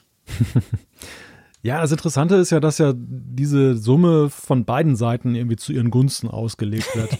ja, stimmt. Apple, Apple, sagt natürlich, klar, das ist ein Commitment an unsere Entwickler. Also wir, wir investieren auch in, in die Entwickler. Wir nehmen mhm. nicht nur Geld. Die andere Seite sagt natürlich, oh, guck mal, wie opulent Apple dann da Festivitäten genau, die ausrichtet. das Geld. Kein, kein Wunder, ne, wenn man halt so viel Geld den armen Entwicklern abknüpft. Also das, ja. diese Zahlen werden hin und her jongliert, um dann jeweils die eigene Position zu stärken. Ja, ganz genau. Spannend wäre ja, das würde mich ja extrem interessieren, was kostet denn so eine digitale WWDC? Ja, gute Frage. Weißt du, letztes Jahr kann man ja. sagen, okay, das war die erste. Ich bin dieses Jahr ja unglaublich gespannt. Wir haben es ja schon oft diskutiert. Die Keynotes wurden immer besser, was das Digitale anbelangt, wegen Corona letztes Jahr. Jetzt werden wir schon die zweite WWDC digital sehen in drei Wochen. Ich bin sehr gespannt, wie das dann, wie das dann daherkommt. Also ich nehme mal an, dass sie günstiger sind, dass sie zwar wirklich ja. auch teuer, teuer, sind, also das sind ja schon nicht ohne Grund wird, werden die ja diese Filme immer mit Hollywood-Produktionen ja. verglichen. Ich denke, dass Apple alleine mit Blick auf die Special Effects und so weiter da auch eine zweistellige Millionensumme für so ein Gesamtprodukt hinblättert. Aber wenn ich mir wiederum die Strategie des letzten Jahres angucke, im Herbst mit den drei aufeinanderfolgenden Events oder mhm. Eventfilmen, dann äh, bin ich auch Anhänger der Theorie, dass es sie günstiger kommt und dass sie deshalb auch dann sagen, dann können wir auch, ja, sie könnten so viele Events machen, wie sie wollten, aber dass das dann vielleicht. Sie können jede Minute ein Event machen. Dass, dass, dass ihnen das aber dann auch so ein bisschen in die Hände spielt, dann eben zu sagen, pff, ja, dann können wir es eigentlich auch so ein bisschen mehr splitten. Also das, das ja. passt dann noch zum, zum Konzept dazu, dass man generell sagt, wir machen es ein bisschen monothematischer und ähm, ja, nebenbei bemerkt, es ist natürlich jetzt auch nicht so ein Aufwand, dann jetzt zum Beispiel die Medienvertreter aus aller Welt alle einzufliegen, mal abgesehen davon, dass die auch dann ja Zeit haben müssen und äh, klar. Ja, nee, logisch, natürlich. Das, Muße. Das ist Muße, genau. Ja, Muße haben wir schon. ja, wir, aber du schießt mal von uns. Ja, gut, wir sind ja die Welt, hast du ja gesagt. Ja, klar, wir sind ja die Welt, habe ich ja gesagt, oder? Muße wäre da. Also, gut. Ähm, apropos Muße, ich weiß nicht, was ihr am Freitag vorhabt, aber falls ihr mal in einen Apple Store, also ihr in Deutschland, sind die bei euch eigentlich noch zu? Ich bin verwirrt, eure Maßnahmen verwirren mich. Ja, nicht nur dich, die verwirren mich auch. Ja, ich, ich weiß. Sehr schön, genau, danke. Hast du absolut recht. Aber sind bei euch die Apple Stores offen oder nicht? Die müssten eigentlich wieder auf sein, würde ich jetzt mal vermuten, weil okay. in Deutschland hat man ja, ja weitgehend wieder Läden aufgemacht, allerdings halt mit Testkonzepten im Gegensatz zu euch zum Beispiel. Ja, okay. Auf jeden Fall, wenn ihr in einen Apple Store laufen würdet, könntet ihr theoretisch ein iMac, ein iPad Pro und ein Apple TV 4K kaufen. Die kommen nämlich diesen Freitag in den Handel. Genau. Ja, immerhin. Wir wollten euch das einfach sagen, dass ihr das wisst. Ähm, die, die, die werden wahrscheinlich ja jetzt auch verschickt, die, die früh genug ähm, bestellt haben. Inzwischen ist es so, muss man sagen, dass wenn du dir zum Beispiel einen neuen iMac bestellen willst, dass der ähm, schon Mitte, Ende Juni dann liegt. Und je nach iPad oder so bist du sogar schon im Juli. Also da gibt es doch einiges an Wartezeit zum Teil. Von dem her wahrscheinlich würde es dann nichts werden, wenn du einfach in den Apple Store läufst und sagst, ich hätte gerne einen iMac. Aber nur zum Sagen, die legen jetzt also quasi los. Ah, apropos loslegen, das passt ja, das passt eigentlich auch schon wieder hervorragend. Da kam ein Release-Kandidat von einem neuen iOS raus, gell? Genau, genau. iOS 14.6 steckt in den Startlöchern. Was bringt uns das? Naja, unter anderem Apple Music jetzt. Ne? genau, ja, stimmt, genau. Und es ist der Release-Kandidat, genau. Und ähm, da wird wahrscheinlich das Apple Music all diese Funktionen drin sein. Man hat auch neue Beats Studio Kopfhörer entdeckt. Das ist immer lustig, so diese Bilder, wie die dann in dieser iOS-Version drin ähm, sitzen. Ich glaube, das wird ganz, ganz schnell gehen. Ich glaube, dass das wahrscheinlich in den äh, maximal eine Woche müsste das eigentlich rauskommen. Weißt du warum? Mhm. Weil jetzt, während wir aufzeichnen, es ist ja jetzt schon ein bisschen später in der Nacht am Mittwochabend, kam nämlich iOS 14.7 die erste Beta. Ah, okay. Und WatchOS und Schieß mich tot und alle diese Dinge. Hm. Also die sind da schon weiter quasi. Und das ist ja immer so ein untrügliches Zeichen, wenn dann schon die nächste Beta kommt, dann ist eigentlich die vorherige, die schon im Release-Kandidatenstatus ist. Also wahrscheinlich werden wir das nächste Woche kriegen und dann ist ja übernächste Woche dann schon bald mal Juni. Ja, ja, das wird, das wird, glaube ich, schnell gehen. Also was noch mit ja. drin ist, die AirTags hat man jetzt noch ein bisschen die Software verfeinert. Es gibt oh. da jetzt dann äh, die Möglichkeit, jetzt auch eine E-Mail-Adresse zu, zu, hinterlegen, statt einer Telefonnummer. In diesem verlorenen Modus ah. zum Beispiel. Ja, das ist cool. Habe ich, hab ich tatsächlich auch nicht verstanden, dass man unbedingt eine Telefonnummer ja. da nennen musste und jetzt nicht andere Kontaktmöglichkeiten. Ja, es wollen ja vielleicht auch nicht alle ihre Handynummer da quasi fast so ein bisschen der Öffentlichkeit preisgeben. Dann, was wir natürlich äh, mittlerweile schon ein wenig verdrängen, weil wir gebrannte Kinder sind, aber die Podcast-App äh, wird ja erweitert mit den Bezahlabos und da, das kommt jetzt auch mit 14.6, kommt das raus, dass das jetzt losgeht. Mhm. Also diese Bez also, Bezahlkomponente. Genau. Ja. Und ansonsten halt ja, Bug Bugfixes. Bugfixes, genau. Ja. Also wahrscheinlich, es gibt ja immer noch so das eine oder andere Problemchen auch mit der App-Tracking Transparency. Da kriegen wir auch ab und zu noch Mails von euch. Funktioniert so halb, man sieht es dann doch nicht, es gibt keinen Schalter oder so. Also ich glaube, die Bugfixes, die sind schon immer noch nach wie vor wichtig bei iOS 14.5 oder eben in dem Fall 14.6. Ah, warten wir mal. Der nächste Punkt dreht sich bei uns um die Apple Watch die hat eine neue Bedienhilfe bekommen, gell? Ja, eine ganz interessante Sache, die sich eigentlich ja an Menschen eben mit Beeinträchtigungen richtet, mhm. aber äh, wie so oft bei diesen Bedienungshilfen von Apple, also wir erinnern uns zum Beispiel an diese Möglichkeit, du klopfst hinten auf den Rücken deines iPhones und kannst damit mhm. Aktionen auslösen. Diese, diese Hilfen werden ja auch gerne von allen Nutzern angenommen, ja. weil es immer wieder so auch spannende Shortcuts sind, die man sich da einrichten kann. Und in die gleiche Richtung geht das jetzt auch bei der Apple Watch. Da ist es nämlich so, dass das Auf- und Zumachen sozusagen deiner Hand kannst du zum Beispiel einsetzen, um da Steuerungsfunktionen auszulösen. Auf der Apple Watch. Auf der Apple Watch, ja. Also das heißt, ich balle die Faust und kann dann dadurch, wie, wie merkt denn das die Apple Watch? Ich frage jetzt einfach mal ganz dumm. Ich nehme an, die, durch die Bewegung. An, ja, genau, eben durch die Bewegung. Das wahrscheinlich, du spannst das ja an und dadurch ja. Äh, ändert sich ja sozusagen das Profil ja. deines Armes. So cool. Und das äh, kann sie augenscheinlich dann so akkurat auswerten. Es, es, hat eben den Vorteil, das ist ein, ein Wunsch, den ja viele immer mal hatten, dass diese Aktion, ich muss da jetzt drauf tippen, ist ja, ja dann doch eine ziemlich sichtbare Geschichte. Mhm. Und, und manchmal hast du auch wirklich nicht die Hand äh, frei. Oh, stell dir vor, ich, ich, ich, ich überlege mir gerade etwas. Ihr wisst, ich telefoniere, ich bin ein Dinosaurier, ich kriege 30 Telefonate manchmal am Tag die landen bei mir alle natürlich auf der Apple Watch, weil das iPhone seit Jahren schon stumm geschaltet ist. Ähm, stell dir vor, ich könnte so einen Anruf einfach quasi stumm schalten, weißt du, dass auch die Apple Watch ja dann nicht mehr brummt, einfach indem ich die Faust balle. Das wäre ja geil. merkt ja dann niemand. Klar, im Homeoffice spielt es auch keine Rolle, da merkt es auch niemand, aber ich sitze irgendwie im Meeting, dann ruft schon wieder ein Journalist an und ich balle einfach mal kurz die Faust und dann ist Ruhe, dann landet er bei mir auf der Messagebox. Das fände ich jetzt obercool. Muss ja. ich mal ausprobieren, was ich, man da alles hinterlegen kann. Ja, ich frage mich zum Beispiel auch, also ähm, bei mir ist so ein typisches Szenario, ich gehe zur Bäckerei, hole mir ein Brötchen und äh, habe dann in der einen Hand die, die Brötchentüte und so und ähm, in der anderen Hand und in der anderen Hand ist dann die Apple Watch und die sagt halt, fragt halt, ob ich ein Training, Lauftraining gerade mache, weil ich jetzt da irgendwie ein bisschen schnelleren Schrittes spazieren gehe und ich habe die rechte Hand irgendwie so voll, dass ich jetzt dann nicht bedienen kann. Mhm. Dann könnte ich ja theoretisch auch durch Hand aufmachen und so weiter mhm. dann da diese, Sagen, diese ja. Bestätigung, ja, das ist ein Training, genau. aktiviere bitte. Marathon aktivieren, go. das ist natürlich jetzt, es ist so ein bisschen ein Lossless-Problem, ne? ja, ja, okay, nee, aber nee, aber Nische, ich, Nische.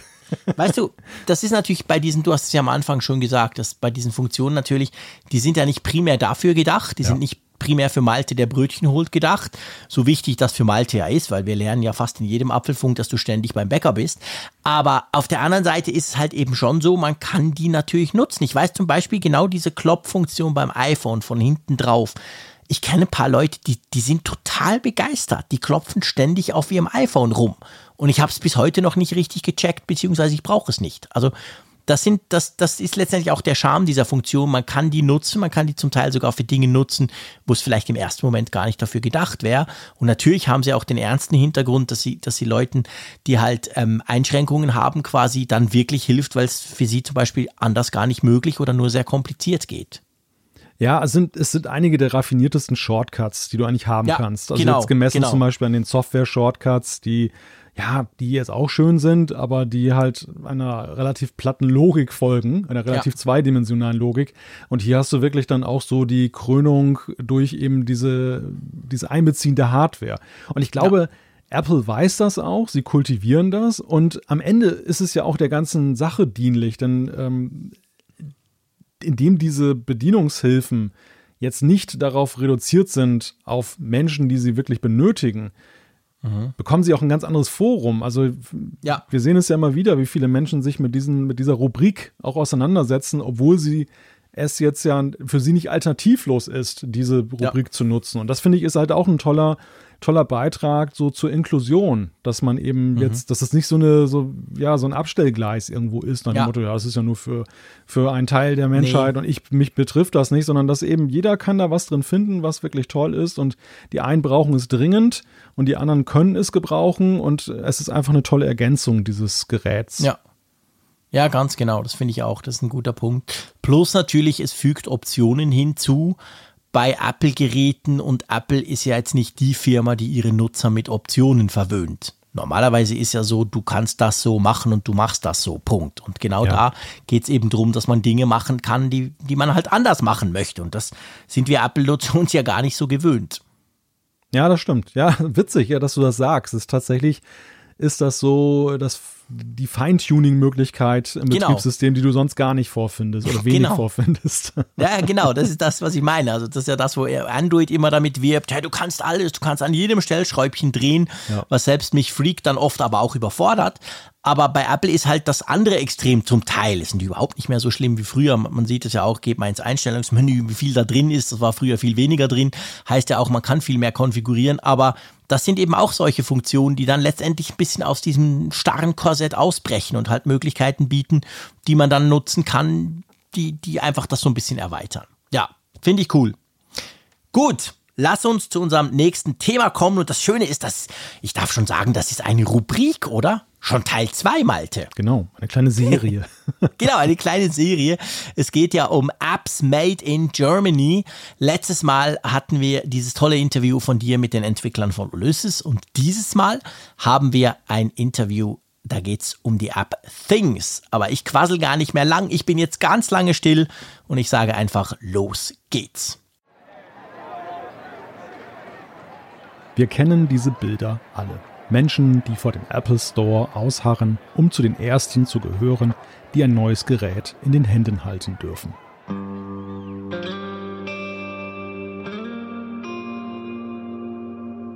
Als 2008 der App Store für das iPhone startete, da gab es auch eine Warteschlange. Allerdings konnte sie keiner sehen.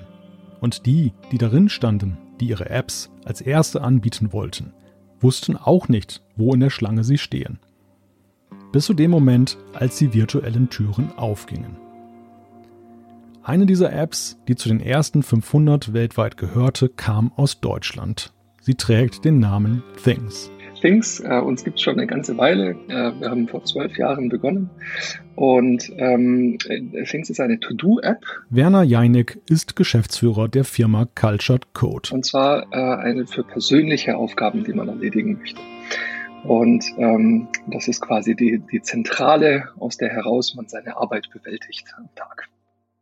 Die 2004 gegründete Entwicklerschmiede hatte ihren Sitz in Stuttgart. Anfangs widmete sich Cultured Code einem Entwicklertool. Damit konnte, ähnlich dem Webinspektor heute im Browser, CSS in Augenschein genommen werden. Jene Beschreibungssprache also, die für das Layout von Websites verwendet wird.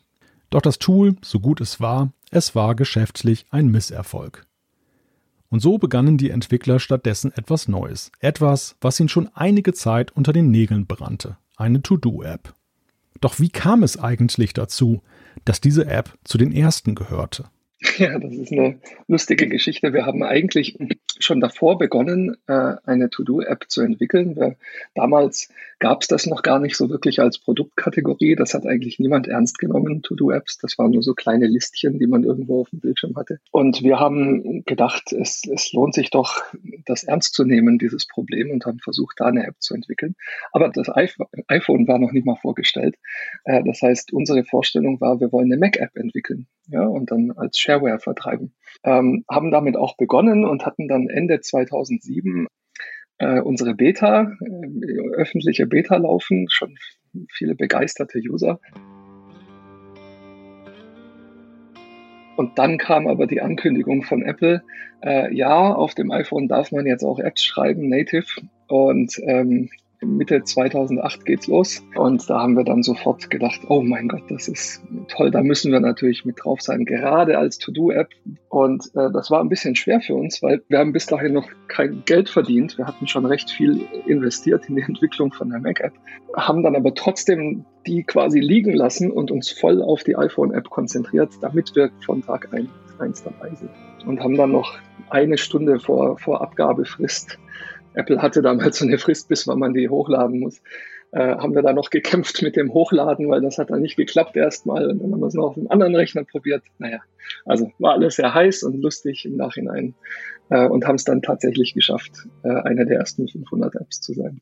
Elf Personen arbeiten heute an der beliebten To-Do-Listen-App für Mac, iPhone, Apple Watch und iPad. Fünf Millionen Mal wurde Things heruntergeladen. Früher gab es in iCal, dieser Calendar-App von, von Apple, so an der, an der Seite ein kleines, einen kleinen Bereich, wo man sich To-Dos auch reinschreiben kann, quasi wie so ein Schmierzettel. Und das war so ungefähr der Stand damals. Wir haben uns gedacht, lass uns doch dieses Problem ernst nehmen. Wie, wie müsste ein Tool aussehen, wenn man tatsächlich seine Projekte, die man, die ja jeder hat, äh, darin managen will und, und voranbringen will. Wer heute mit der Entwicklung von Apps beginnt, findet ausgereifte Entwicklungsumgebungen vor. Das Netz wimmelt vor Tutorials, die einem weiterhelfen, wenn die Entwicklung in eine Sackgasse gerät. All das hatten die Entwickler der ersten Stunde nicht. Trotzdem, so sagt mir Werner, ging es eigentlich ganz gut. Es musste halt öfter mal neu kompiliert werden. Aber zumindest in einem Punkt hat er schon eine signifikante Veränderung zu früher festgestellt. Etwas, was sich enorm verbessert hat in der Zeit, sind die Review-Zeiten. Das ist eigentlich das, was uns am meisten beeinflusst im täglichen äh, Leben. Das war früher mal noch zwei Wochen. Ja, da konnte man dann eine neue Version der App hochladen und dann musste man zwei Wochen manchmal warten, bis die dann tatsächlich durchgekommen ist. Das hat uns schon beim Entwickeln behindert. Inzwischen ist das innerhalb eines Tages erledigt. Was sich definitiv gegenüber den ersten Jahren des App Stores verändert hat, ist die Bepreisung von Apps. Viele Entwickler sind zum sogenannten Freemium-Modell übergegangen. Das heißt, die App kann kostenlos heruntergeladen werden, aber sie hat entweder nicht den vollen Funktionsumfang oder sie kann nur zeitweise zum Ausprobieren uneingeschränkt genutzt werden. Nutzer, die mehr wollen, werden dazu ermuntert, ein Abo abzuschließen oder per In-App-Kauf eine Erweiterung zu erwerben. Nicht so bei Things. Ja, also wir haben ein sehr klassisches Businessmodell. Wir verkaufen die Apps für einen festen Preis von Anfang an. Die iPhone-App kostet 10 Dollar und äh, die Mac-App zum Beispiel 50 Dollar. Beim klassischen Modell beweisen die Macher von Cultured Code Beharrlichkeit. Ich habe Werner gefragt, ob sie nicht doch einmal darüber nachgedacht haben, vom klassischen Modell abzuweichen. Ja, wir haben uns das immer wieder angeschaut im, im Laufe der Zeit und sind aber sehr zufrieden mit dem, mit dem Businessmodell, das wir da haben. Bei uns kann man auch die Mac-App, das ist mit Abstand die teuerste, die kostet 50 Dollar bei uns, äh, die kann man äh, Trial, eine, sich eine Trial runterladen von unserer Website, so dass man die auch erstmal ausprobieren kann, bevor man, bevor man sie kaufen muss. Von daher äh, ist dadurch die, die Hürde natürlich niedriger, es mal auszuprobieren letztendlich, wenn man dann unsere Konkurrenz vergleicht, äh, die solche Freemium-Modelle fahren, wenn man mit, dem, mit der Free-Variante zufrieden ist, ist die natürlich günstiger. Aber sobald man sagt, na, jetzt will ich aber schon hier Tags haben oder ein Feature, das mir wichtig ist, landet man preislich in einem ähnlichen Bereich wie bei uns. Und ich denke, das ist der Grund, warum dieses sehr klassische Modell nach wie vor gut funktioniert bei uns. Aber was macht diese App eigentlich so besonders? Warum kann eine teure Kauf-App überhaupt erfolgreich mit so vielen günstigen To-Do-Apps konkurrieren? Der Unterschied erspringt dem Betrachter gleich beim Öffnen von Things ins Auge. Es ist die Liebe zum Detail, zum Design, zur Einfachheit. Es ist kein Standard-Apple-Design, aber es fügt sich nahtlos ein, auf seine Weise. Das freut mich sehr, dass, dass das so wirkt, weil tatsächlich steckt da enorm viel Arbeit dahinter, sehr harte Arbeit. Es ist sehr schwer, etwas simpel zu machen. Da, da gehören viele Design-Sessions bis tief in die Nacht dazu, bis man sich dann endlich vorarbeitet zu etwas, was einem gefällt. Ja. Das wollte ich dann doch noch etwas genauer wissen. Wie sehen die Entwickler ihre eigene App? Welche Rolle spielt das Design? Things ist schon eine andere Art Software als vielleicht ein, ein Word Bearbeitungs, also ein Word-Prozessor, ja, wenn man Briefe schreibt, weil es ein sehr persönliches Tool ist. Das ist etwas, was man täglich benutzt, um seine Aufgaben zu bearbeiten, wo man seine eigenen Gedanken einpflegt und mit, mit ihnen arbeitet. Man hat quasi eine, eine Unterhaltung mit sich selbst, während man dieses Programm benutzt. Und deswegen war uns von Anfang an klar, es ist sehr wichtig, dass es eigentlich keine Probleme gibt bei der Benutzung dieser, dieser App. Ja, die darf sich nicht in den Weg stellen. Man sollte auch kein Handbuch lesen müssen dafür, damit, damit man sie versteht. Idealerweise verschwindet die App während der Benutzung und wird einfach nur unterbewusst äh, be benutzt. Ja, das ist schon von immer unser Ziel gewesen. Und da haben wir über die Jahre immer wieder dran gearbeitet. Die neueste Version, die haben, Things 3, hat auch nochmal mit dem Design sehr viel äh, getan, um, um sich dem anzunähern. Ja, da gibt's keine komplizierten Inspektorfenster, äh, wo man irgendwelche Eigenschaften einstellt, sondern man erstellt eine neue Aufgabe und es kommt daher wie ein einfaches Blatt Papier, auf dem man einfach mal drauf losschreiben kann, was man im Kopf hat. Ja. Also wir, wir investieren enorm viel Zeit äh, in der Entwicklung der App in genau diese Feinheiten. Und es ist auch so, uns gibt es ja jetzt wirklich schon lange und in, in all diesen Jahren äh, ist unsere Support-Inbox voll mit, mit Feature-Requests. Und wir, da muss man auch sehr vorsichtig sein, äh, welche Feature-Requests man überhaupt angeht und, und wenn man sie angeht, wie genau. Ja, weil äh, man darf nie das, das große Ganze aus dem, aus dem Blickfeld verlieren. Ja, wie, wie ändert sich die App, wie kompliziert wird sie, wenn man bestimmte Features hinzufügt. Solche Überlegungen äh, sind uns sehr wichtig. Wer so viel Augenmerk auf Einfachheit und Design legt, hat eine Menge Arbeit. Ja, also unser, unser Designer ist äh, voll ausgelastet bei allem, was wir tun. Ja, und in Gesprächen immer dabei. Es ist auch so, dass wir sehr iterativ vorgehen. Also ähm, mitnichten so, dass wir von Anfang an schon wissen, wie etwas am Schluss rauskommt. Wir wissen nur, wir wollen dieses Feature irgendwie einbauen. Dann malt Christian erstmal viele Blätter voll mit, mit, mit dem Bleistift. Das ist auch etwas, was wir gelernt haben. Man sollte nicht zu früh irgendwas in Photoshop machen, ja, sondern erstmal auf konzeptioneller Ebene bleiben, weil sonst stört irgendein ein Pixel auf dem Bildschirm und man übersieht, dass es eigentlich die richtige Idee war. Ja. Und äh, dann wird das gebaut und äh, immer wieder iteriert, bis es uns gefällt. Ja, deswegen ähm, ist unser Designprozess eigentlich über die ganze Zeit äh, mit beteiligt am Entwickeln.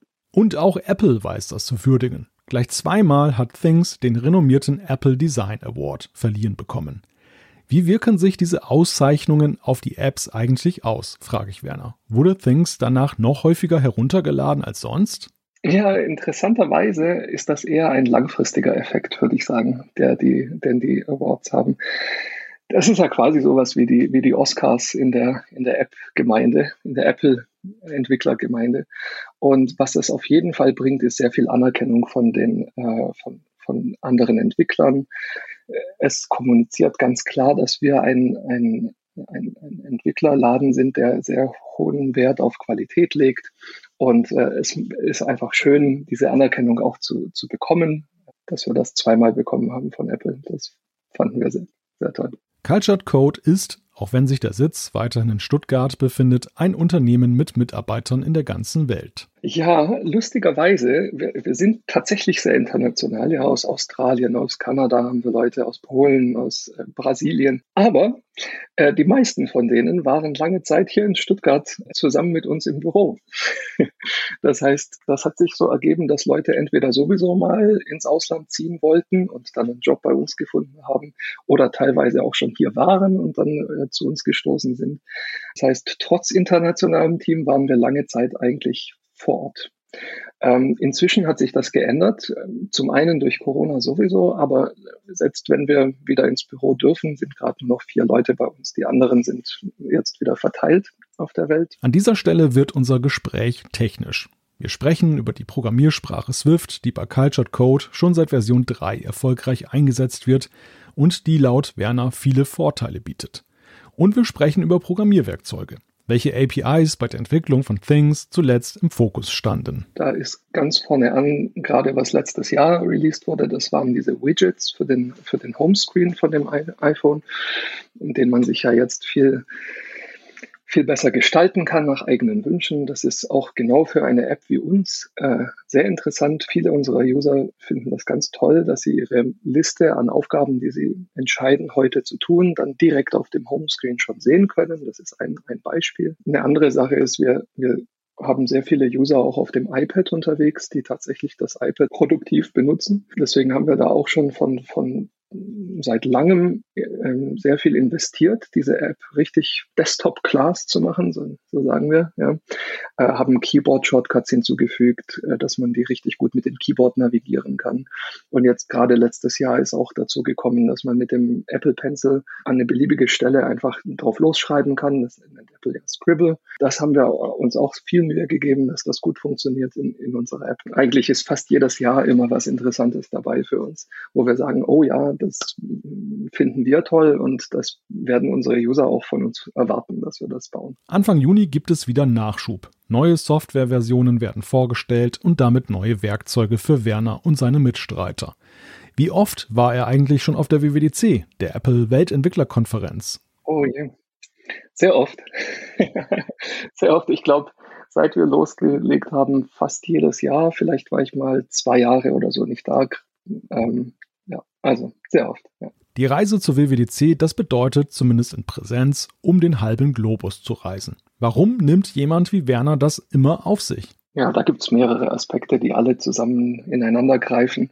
Das eine ist bestimmt als Entwickler sitzt man halt doch lange Zeit vor seinem, vor seinem Laptop im Laufe des Jahres, tauscht sich natürlich mit seinen Kollegen aus, aber es ist sehr äh, Laptop-lastig, die Arbeit. Und mal rauszukommen, mit anderen Leuten zu reden, die gleiche Probleme haben, mal reden drüber, ja, neue Inspiration bekommen, das ist ein ganz großer Aspekt.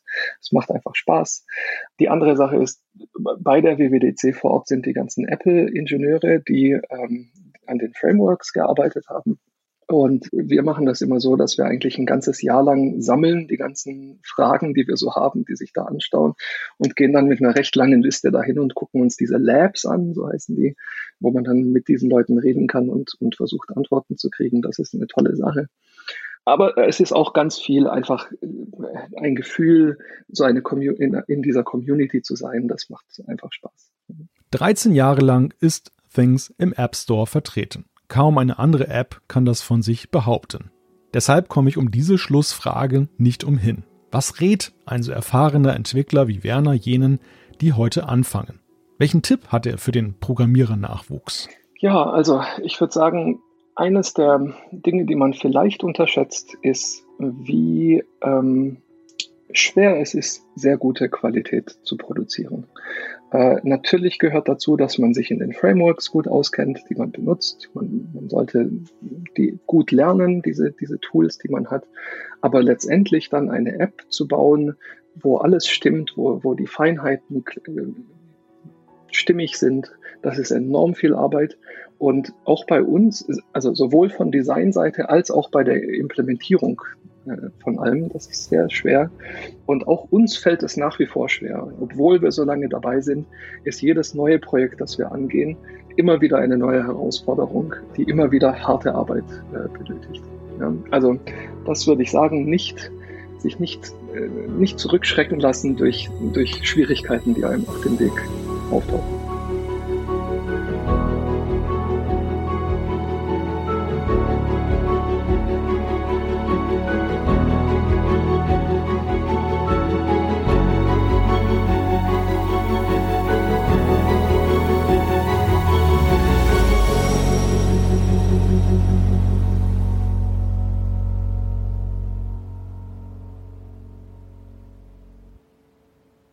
Kriege ich ja fast ein bisschen Gänsehaut, lieber Malte, mit der schönen Musik, wo du da, wo du da in deinem Take wieder aufhörst. Sehr, sehr spannend. Weißt du, was lustig ist?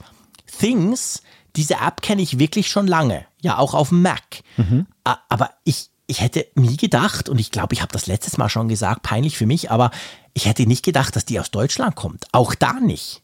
Das Wusstest du das? Du wusstest das natürlich, oder? Ja, aber ich habe es auch nur durch einen Zufall erfahren. Und zwar deshalb, weil uh, Things war mal in einem Video im Developer-Portal von Apple Thema. Das, das ist auch schon viele Jahre her. Da war ich so ganz am Anfang, dass ich da überhaupt angefangen habe und da habe ich mir so ähm, Tutorials da angeguckt und ja, auch mal so ein bisschen Image-Werbung, die Apple da macht jetzt für das Development. Und, mhm. und da gab es mal irgendwie ein Video, wo sie eben dann diesen Showcase gezeigt haben, dieser App, die halt ja Gebrauch macht von den tollen Möglichkeiten, die Entwickler haben. Okay. Und, so. und dann kam plötzlich, dass eben diese Firma in Deutschland beheimatet ist. Und ich dachte, was? Ne? Also es war so ja, für mich so ein totaler Aha-Moment. Aber ähm, ja, die Entwickler sagen halt auch, das, das wundert sie nicht. Ne? Also einerseits ist ja ihr mhm. Absatzmarkt auch zum größten Teil außerhalb dann eben des deutschsprachigen Raumes. Und, mhm. äh, und das ist eben auch das Bemerkenswerte so an dem, an dem App Store und an überhaupt diesem ganzen, ja, Business, äh, dass, dass eigentlich die Herkunft ist eigentlich völlig sekundär. Ne? Also das ja. wird häufig dieses Vorurteil, das ist alles so Amerika fokussiert mhm. und, und äh, da haben andere gar keine Chance. Nee, stimmt nicht. Es gibt so viele schöne Beispiele und man sieht sie halt nur nicht so als solche. Ja. Das ist häufig der ja, Fall. Ja, genau. Genau, man ist sich gar nicht so bewusst und man sieht sie nicht, ja. Cool. Auf was können wir uns nächste Woche freuen? Weißt du das schon? Ich weiß das, aber das verrate ich an dieser Stelle natürlich. Ah, natürlich nicht. Stimmt, selbstverständlich. aber wir können verraten, dass es einen dritten Teil gibt. So, so viel dürfen wir verraten. Genau. Gut, super. Dann verraten wir euch jetzt dann gleich die Umfrage der Woche, die es ja letzte Woche natürlich selbstverständlich auch gab. Und zwar wollten wir letzte Woche von euch wissen, nach dem neuen iMac vielleicht auch das MacBook Air. Wie wichtig ist dir eine größere Farbauswahl? Wir haben so ein bisschen geschwärmt vom neuen iMac und der hat ja so verschiedene quietschige Farben. Und ich hoffe einfach jetzt mal, dass Apple unsere Umfrage der Woche nicht gelesen hat. Oder gehört hat. Oder gehört hat, ja. Ich meine, man kann es auf apfelfunk.com slash Umfrage ja. lesen, aber natürlich, man hört es hier im Apfelfunk. Ähm, also wenn es danach geht, dann gibt es keine Farben. Das kann man sagen, ja. Das in der Tat. Also die, das ist der größte Wert, fast ein Drittel, 30,2 Prozent, sagt kaum wichtig. Ebenfalls ja fast 30 Prozent, 28,6 Prozent sagen gar nicht wichtig. Und 25,5 Prozent, ein Viertel finden immerhin mittelmäßig wichtig. Es gibt selten Umfragen der Woche, wo ich mir mit dem, wo ich geklickt habe, so komplett daneben liege im Vergleich zu dem, was die 2200 anderen geklickt haben und ich mir dann ein bisschen merkwürdig vorkomme. Aber das mhm. ist definitiv eine davon. Ich habe nicht geklickt, sehr wichtig. Ich finde das sehr wichtig, Farben. ja, mich überrascht, mich überrascht das Ergebnis insoweit, weil die Frage ja auch sehr allgemein gehalten war. Also sie, sie ja. ist ja, sie ist ja jetzt nicht zugespitzt auf die Fra auf die Farben, die jetzt präsentiert wurden. Da, da könnte man natürlich meinen, okay, das hat vielleicht also gerade wegen dieser. Ja, die gefallen nicht oder so. Wegen der Vorne-Hinten-Geschichte, weil vorne eine andere Farbe ist und eine mhm. hellere Farbe als hinten, dass dann die nicht so gefallen. Aber das ist ja jetzt die ganz allgemeine Frage über Farben bei den Geräten. Ja, ja genau. Und das finde ich auch interessant. Ich, dass, dass das nicht auf uneingeschränkte Begeisterung stößt, klar, das habe ich erwartet. Aber dass es doch so deutlich in der Apfelfunk-Hörerschaft einen Hang zu wenigen ja. Farben gibt, interessant, Gell? ja. Ja, finde ich auch. Tja, so ist das halt. Wir haben eine neue Umfrage der Woche. Genau, unsere Frage, ja, nachdem wir jetzt von Jean-Claude schon Hör auf erf zu lachen. erfahren haben und jetzt wissen, was er klicken wird in dieser Umfrage, nämlich die Frage, wie viele Apple Watch Armbänder ihr besitzt. Und da wollen wir euch jetzt auch mal auf den Zahn fühlen. Genau, es gibt die Möglichkeit mehr als 30, 20 bis 29, 10 bis 19, 6 bis 9, 2 bis 5. Eines oder natürlich auch besitze keine Apple Watch. Ja, da bin ich gespannt, was ihr da klicken werdet. Hört auf zu lachen, Mensch. Ich weiß auch nicht, vielleicht habe ich übertrieben, vielleicht habe ich nicht 40, wahrscheinlich sind es weniger. Ich hätte das mal nachzählen müssen damals in Bern. Ja, genau. Ja, gut, aber dann war es natürlich noch weniger. Ist ja schon mehr als ein Jahr her. Ich bitte dich. Ich kaufe so. ab und zu Armbänder. das wäre schon nicht mehr aktuell. Gut, also hören wir auf, über meine große Armbandsammlung zu diskutieren ähm, und kommen wir zu den Zuschriften unserer Hörer. Genau. Ich fange mal an mit einer Zuschrift, die mhm. wir von Finn bekommen haben. Mhm. Und zwar, das ist ganz interessant, ein Thema, wo er mal nachfragt, was man denn eigentlich jetzt noch ge zu gehört hat, weil es nicht mehr so in mhm. den Schlagzeilen steht. Es gab ja diesen Hack, wo wir auch mal drüber berichtet haben, ähm, der Quanta-Hack, wo damals dann irgendwie das, äh, ja, das Schema eines MacBooks dann rausgekommen ist, eines möglicherweise künftigen MacBooks und das dann halt aus der Zuliefererkette irgendwo dann, dann entwendet wurde aus den Systemen eines Zulieferers. Und dort ist es dann ja so, dass wir, nachdem wir das gehört haben, ist es wieder ganz ruhig geworden um diesen Hack, diese Hackergruppe, die ja versuchte, Apple zu erpressen. Die hat dann plötzlich keinen Laut mehr von sich gegeben. Es gab keine weiteren neuen Details, die dann rausgeleakt wurden. Und Finn fragt sich jetzt, warum? Hat Apple bezahlt oder haben sie die Hacker ausfindig gemacht? Wissen wir da etwas drüber? Ja, der Apple-Geheimdienst hat die alle gemacht. James Bond, Tim Cook ging dahin. Das kennen wir ja seit der letzten Keynote, wie er da unterwegs ist. Nee, ähm, Spaß beiseite. Keine Ahnung, stimmt, man hat tatsächlich nichts mehr drüber gehört.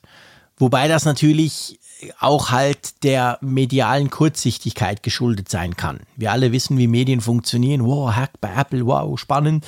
Und dann aber nach der News ist dann, interessiert es ja dann oftmals nicht. Also das wird sich ja nicht in Luft aufgelöst haben, oder?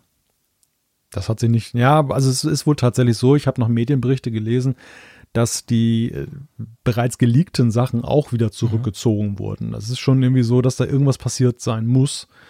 Aber okay. was genau, das ist eigentlich ja. nie wirklich aufgeklärt worden. Das ist alles nur spekulativ, ob Apple jetzt wirklich dann auf diese 50 Millionen Dollar Forderung eingegangen ist oder ob dann tatsächlich hat ja Apple eben auch einen, einen eigenen Sicherheitsdienst, der auch solchen Sachen hinterhergeht. Und ich nehme mal an, dass sie da auch mit Ermittlungsbehörden eng zusammenarbeiten. Ja, also keine Ahnung, das ist her Stillschweigen über diese Sache, natürlich aus guten Gründen, weil da eben auch eben. dann Nachahmungstäter nicht motiviert sagen, werden sollen nichts Unübliches in so einem Fall. Also ja. weder wenn Lösegeld bezahlt wird, noch wenn die quasi dingfest gemacht werden. Im Allgemeinen erfährst du nichts. Du erfährst auch von den Ermittlungsbehörden meistens nichts. Oder dann Jahre später quasi. Also das ist nicht unüblich und das heißt auch nicht das eine oder andere. Also aus, aus der Stille können wir eigentlich nicht schließen, ob Apple bezahlt hat oder eben nicht oder ob die alle schon lange im Knast sind, die, die Netzwerke abgeschaltet wurden oder so das ist, das ist schon üblich bei solchen Geschichten, dass man dann eigentlich, wenn man mal was hört, dann danach hört man dann nichts mehr weitergehendes. Drum, Finn, können wir dir das leider nicht beantworten. Genau. Ähm, ich würde mal den Kai und seine Erfahrung mit dem Mac App Store einverstanden. Mhm. Er schreibt, ich wollte mal eine kurze Rückinfo über meine Erfahrung mit dem macOS App Store geben. Als Nutzer liebe ich ihn und vertraue absolut auf die Überprüfung der Software durch Apple. Wenn ich in die Foren Hinweise auf Software bekomme, suche ich sie anschließend im App Store. Sollten sie dort nicht drin sein, überlege ich mir zweimal, ob ich sie installiere. Ich habe weniger Angst vorm Kapern des Rechners, sondern eher vorm Ausspähen. Die Software bekommt ja schließlich meine Zugriffsrechte und somit auch Zugriff auf Teile meiner Daten. Des Weiteren finde ich den Update-Service großartig. Installierte Software wird vom System System betreut und auf dem aktuellen Stand gehalten. Vergleichbar mit apt get install update upgrade bei Linux. Außerdem kann Software, welche sich im Nachhinein als schädlich erweist, abgeschaltet bzw. von Apple blockiert werden. Andererseits programmiere ich selber Kleinstprojekte für den Privatgebrauch und würde gern die Sprache Swift lernen nutzen, Dafür wird allerdings eine Lizenz benötigt, welche die Nutzung des App Stores als Marktplatz beinhaltet. 100 pro Jahr, 100 Euro pro Jahr ist mir jedoch zu teuer. Sehr selten verteile ich deswegen die Programme im kleinen Kreis per USB-Stick. Es gibt bestimmt viele kleine nützliche Programme, die so nie bekannt werden und deswegen immer wieder neu geschrieben werden. Zusammenfassend kann ich als Anwender den App Store nur loben, jedoch als Entwickler kritisiere ich den unverhältnismäßigen Preis für Kleinstprojekte und würde mir einen separaten Bereich dafür wünschen. Was meint denn unser Entwickler Malte dazu? ja, es ist eine, ist eine, interessante Sichtweise auf jeden Fall auf diese ganze Sache. Denn mhm. es ist ja in der Tat ja so eine Einstiegshürde, dass du dann eben ähm, ja, wenn du dann mit einem kostenlosen, es betrifft ja eigentlich nur kostenlose Projekte vor allem erstmal, wo du jetzt dann eben kein, keine Chance auch auf, auf äh, Rück, Rückläufe hast an Geld, die das dann egalisieren, mhm. diese Summe, die du in die Hand nimmst. Und ähm, dass es da dann ein Hemmschuh ist. Auf der anderen Seite ist es ja so, es hält dich auf dem Mac ja keiner davon ab, jetzt zum Beispiel über auf einer Website dann deine Software zum Download auch anzubieten. Also du bist ja nicht jetzt darauf angewiesen, ja, jetzt bei der Mac-Software, dass du sie nur auf einem konventionellen Datenträger weitergibst. Deshalb finde ich eigentlich es aus meiner Perspektive okay. Apple hat halt einen Laden und sie sagen, wenn ihr die Logistik unseres Ladens benutzt, dann müsst ihr, wie ein, ein anderer Händler auch, der äh, irgendwie eine Logistikschiene aufbauen muss, um seine Ware in deinen, deinen Laden zu bringen, mhm. musst du halt irgendwie Geld dafür in die Hand nehmen. Und ich finde halt 100 Euro aufs Jahr gerechnet, ähm, geht irgendwo auch in Ordnung. Also ich, ich habe da, ja. vielleicht, vielleicht sehe ich das falsch, aber ich habe da irgendwie jetzt nicht so ein Unbehagen, weil es ja auch einen mhm. Gegenwert letzten Endes gibt. Apple verschafft deiner Software dann zu einem gewissen Marketing-Effekt, die ganze Verteilung und so weiter. Dies, wenn du einen Server buchst, um zum Beispiel deine Software zum Download zu stellen, äh, dann kostet dich das ja auch Geld. Also ja. das, das brauchst du dann ja wiederum nicht, wenn du jetzt den Mac App Store dann nutzt als Plattform. Genau. Wie, wie ist das bei dir, wenn du dir Programme installierst? Hast du auch so diese gewisse Hemmung, die, die der Kai jetzt da hat, äh, wenn du eben nicht Mac App Store Programme installierst oder ist dir das wurscht? Naja, ich vertraue ja darauf, dass Apple mit der Notarisierung inzwischen ja schon auch viel macht, um auch eben solche Downloads ja mhm. jetzt dann also abzusichern. Außerhalb des Stores. Ja, richtig. Also du, du kriegst ja schon diverse Warnmeldungen auch und es gibt dann eben die verifizierten Quellen. Also Apple mhm. ähm, überlässt das ja auch nicht komplett sich selbst. Es ist ja nicht ein völliger Schwarzraum, äh, ja. dass du sagst, das ist sozusagen alles auf eigene Gefahr und, und äh, der Mac App Store ist das einzig wahre, sondern sie, sie fahren ja zweigleisig, was das angeht. Mhm. Und so gesehen habe ich da jetzt nicht so ein Unbehagen. Aber ich muss gestehen, dass, dass dieses App Store-Konzept bei mir auch schon irgendwie funktioniert hat, dass ich dann zuallererst schon immer mal gucke, kann ich mein Problem über den App Store lösen? Also gibt es zum Beispiel ein kostenloses Tool, was dort im App mhm. Store ist? Oder wie ist es, wenn in der Kaufversion ähm, ist, die zu einem vergleichbaren Preis zu haben? Da bin ich allerdings schon speziell. Also wenn ich jetzt merke, dass die Mac App Store Version mich deutlich mehr kostet und ich kann ja auch verstehen, dass Entwickler dann das häufig machen, weil sie dann ja ihren Anteil in Apple abgeben müssen. Ja. Dann äh, überlege ich schon auch bei Software, ob ich die dann nicht direkt beim Entwickler dann erwerbe. Ja, ich auch. Ja, muss ich auch sagen. Also ich finde das mit dem Update, das ist natürlich ein Punkt, das hat er ja schön beschrieben, dass die quasi so automatisch aktualisiert werden. Stelle aber fest, dass die meisten oder ja doch bei mir, ich, ich habe viele auch so kleine Tools, weißt du, die dann oben in der Toolbar irgendwas Cooles machen. Und die meisten davon haben ja auch so eine Update-Funktion. Also dann, dann poppt irgendwas auf und sagt, hey, da gibt es jetzt eine neue Version von dem oder dem und dann wird das aktualisiert. Also ich habe jetzt mit den, mit den Updates von Programmen außerhalb des App Stores selber eigentlich auch keinerlei Probleme. Ja, das stimmt. Ja, das ist am Ende halt so eine Frage von, möchtest du einen zentralen Punkt haben, wo du die Updates hast? Okay, ja. Weil das, das, das, das Schöne, und aber da sieht man halt auch wieder die, die Nachteile, wenn Funktionen aus geschlossenen Systemen in offene Systeme oder halbwegs offene Systeme gelangen. Mhm. Im iOS App Store ist das ja ein total sinnvolles Instrument, weil es gibt halt nur die eine Anlaufstelle für Updates und dort kannst du dann wie in so einer Art Dokumentation, in so einer Chronik ja. mal nachgucken, ah, was wurde wann aktualisiert und was können denn diese neuen Versionen? Ich weiß ja, du bist ja begnadeter Leser dieser ganzen, äh, dieser ganzen mhm. Release-Notes, die da auch drin stehen.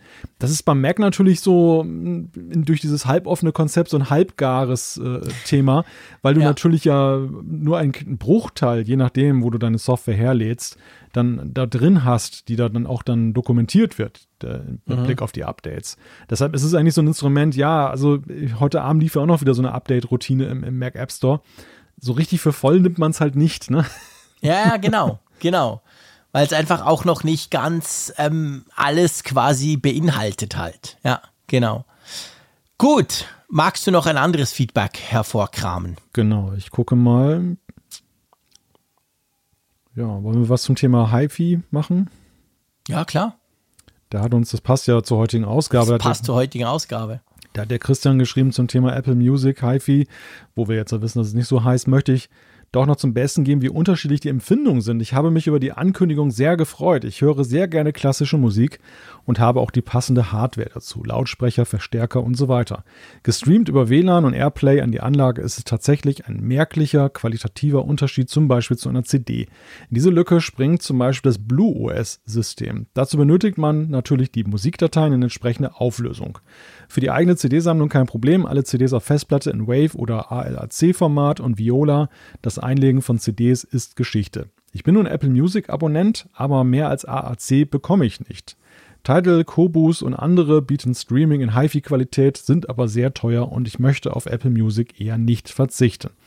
Wenn Apple mir also den Service bietet, wie ein Tidal bietet, und ich alles auch noch bei Blue OS einbinden kann, natürlich zum gleichen Preis, nein, ich würde, ich denke, ich würde auch noch mehr dafür bezahlen, dann fände ich das tatsächlich richtig gut. Übrigens ist die Einbindung bei Blue OS auch noch einfacher als bei Airplay, sehe also mit großer Erwartung auf die Veröffentlichung.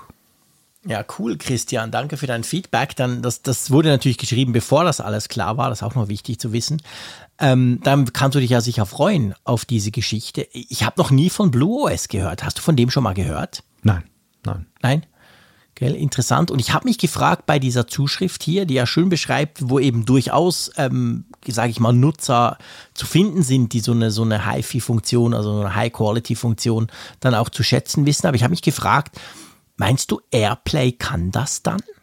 Das ist eine gute Frage. Das habe ich mir, das habe ich mich lustigerweise beim Lesen gerade auch schon gefragt. Mhm. Ähm, ob, weil, weil wir ja vorhin über die Beschränkung von Bluetooth gesprochen haben. Genau. Inwieweit ein Airplay das dann tatsächlich unterstützt. Ja. Ist natürlich immer auch eine Frage eben der Codex und wir wissen jetzt, die, die, die AirPods in verschiedensten Varianten haben nicht die passenden Codex für eben dieses Lossless-Format, das neue, in, in voller Qualität und, und vielleicht hat es ja dann Airplay. Das wäre spannend. Also Christian, wenn du das ausprobierst, gerade auch auf deiner Hightech-Anlage, du hast ja geschrieben, du hast die passende Hardware mit Lautsprecher, mit Verstärker und so weiter, da würde mich das extrem interessieren, ob du als, ich sag jetzt mal wirklich, der jetzt ein bisschen auf diese Qualität eben auch geeicht ist, ob du erst natürlich das hinkriegst und dann aber vor allem auch, ob du einen Unterschied merkst. Also wenn du uns dann da mal im Juni, Juli irgendwas schreiben könntest, dann würde ich das gerne wieder aufnehmen, oder Malte?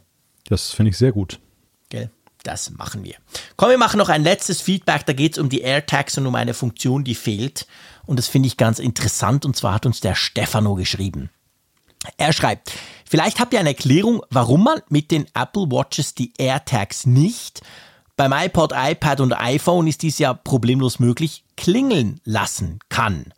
Das hat mich etwas überrascht bzw. enttäuscht. Ist ja nicht gerade Apple-like, zuerst das iPhone suchen, damit ich dann den Schlüssel suchen kann. Guter Punkt, oder? Mhm. Kann man nämlich nicht. Also du hast ja in der Find My, also in der Wo ist App, hast du ja diese Möglichkeit, dass dein Air, äh, AirTag dann, dann bimmelt oder piepst. Und auf der Apple Watch ist das nicht, hat man die Funktion nicht, obwohl man da die Wo ist App ja auch drauf hat. Ja, ist ein sehr guter Punkt. Denn gerade die AirTags hast du ja auch im Kontext vielleicht einer Standalone Apple Watch-Lösung mhm. dann bei dir. Also zum Beispiel unterwegs, ja, genau. du hast den Schlüsselbund, du hast aber, was Apple ja gerade als Vorteil propagiert, du musst nicht unbedingt das iPhone dabei haben, sondern hast so eine Cellular Watch und, und hast da auch schon viele Netzfunktionalitäten dann mhm. unterwegs und ja, und dann, dann hast du aber keine Möglichkeit, jetzt mit dem AirTag dann in Kontakt zu treten. Ja, genau. Ja. Hm. Also Stefano, wir, wir können dir dahingehend einfach beipflichten. Merkwürdig und komisch, ja, aber wir wissen auch nicht, warum das fehlt. Vielleicht kommt ja das noch. Das wäre ja möglich, oder? Ja, vielleicht sehen wir ja tatsächlich im nächsten WatchOS, dass sie den, den Weg der Autarkie weitergehen und das ist genau. unter anderem genau. so ein Feature, dass es heißt, ah ja, auch die AirTags kann man jetzt, diese tollen ja. AirTags kann man jetzt damit ansteuern. Zum Beispiel, ganz genau. Keine Ahnung. Oder, oder ob es einen guten, triftigen technischen Grund gibt, der eben dagegen spricht, also dass, dass es dann nicht möglich ist, so ohne weiteres oder ich meine, Das iPhone kann ich auch klingeln lassen von ja. der Apple Watch aus. Ja, eben.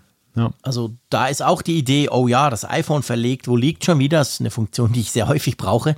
Äh, und die AirTags sind ja letztendlich quasi nochmal sowas, dass du andere Dinge als dein iPhone quasi finden kannst. Also das müsste schon irgendwie auf der, auf der Apple Watch Platz finden.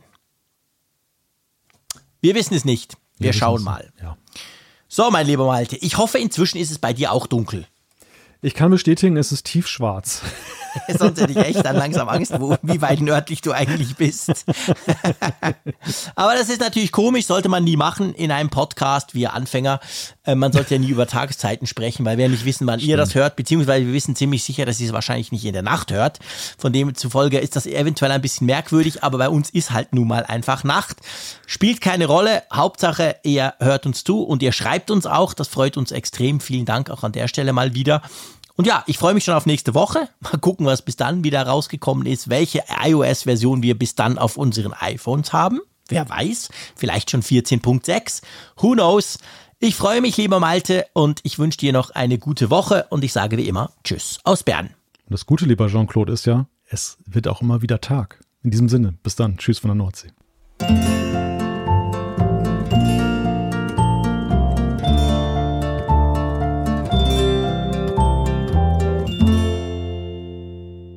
Auf Empfang mit Funkgerät, der App zum Apfelfunk. Lade dir jetzt Funkgerät für iOS und Android kostenlos im App Store und bei Google Play.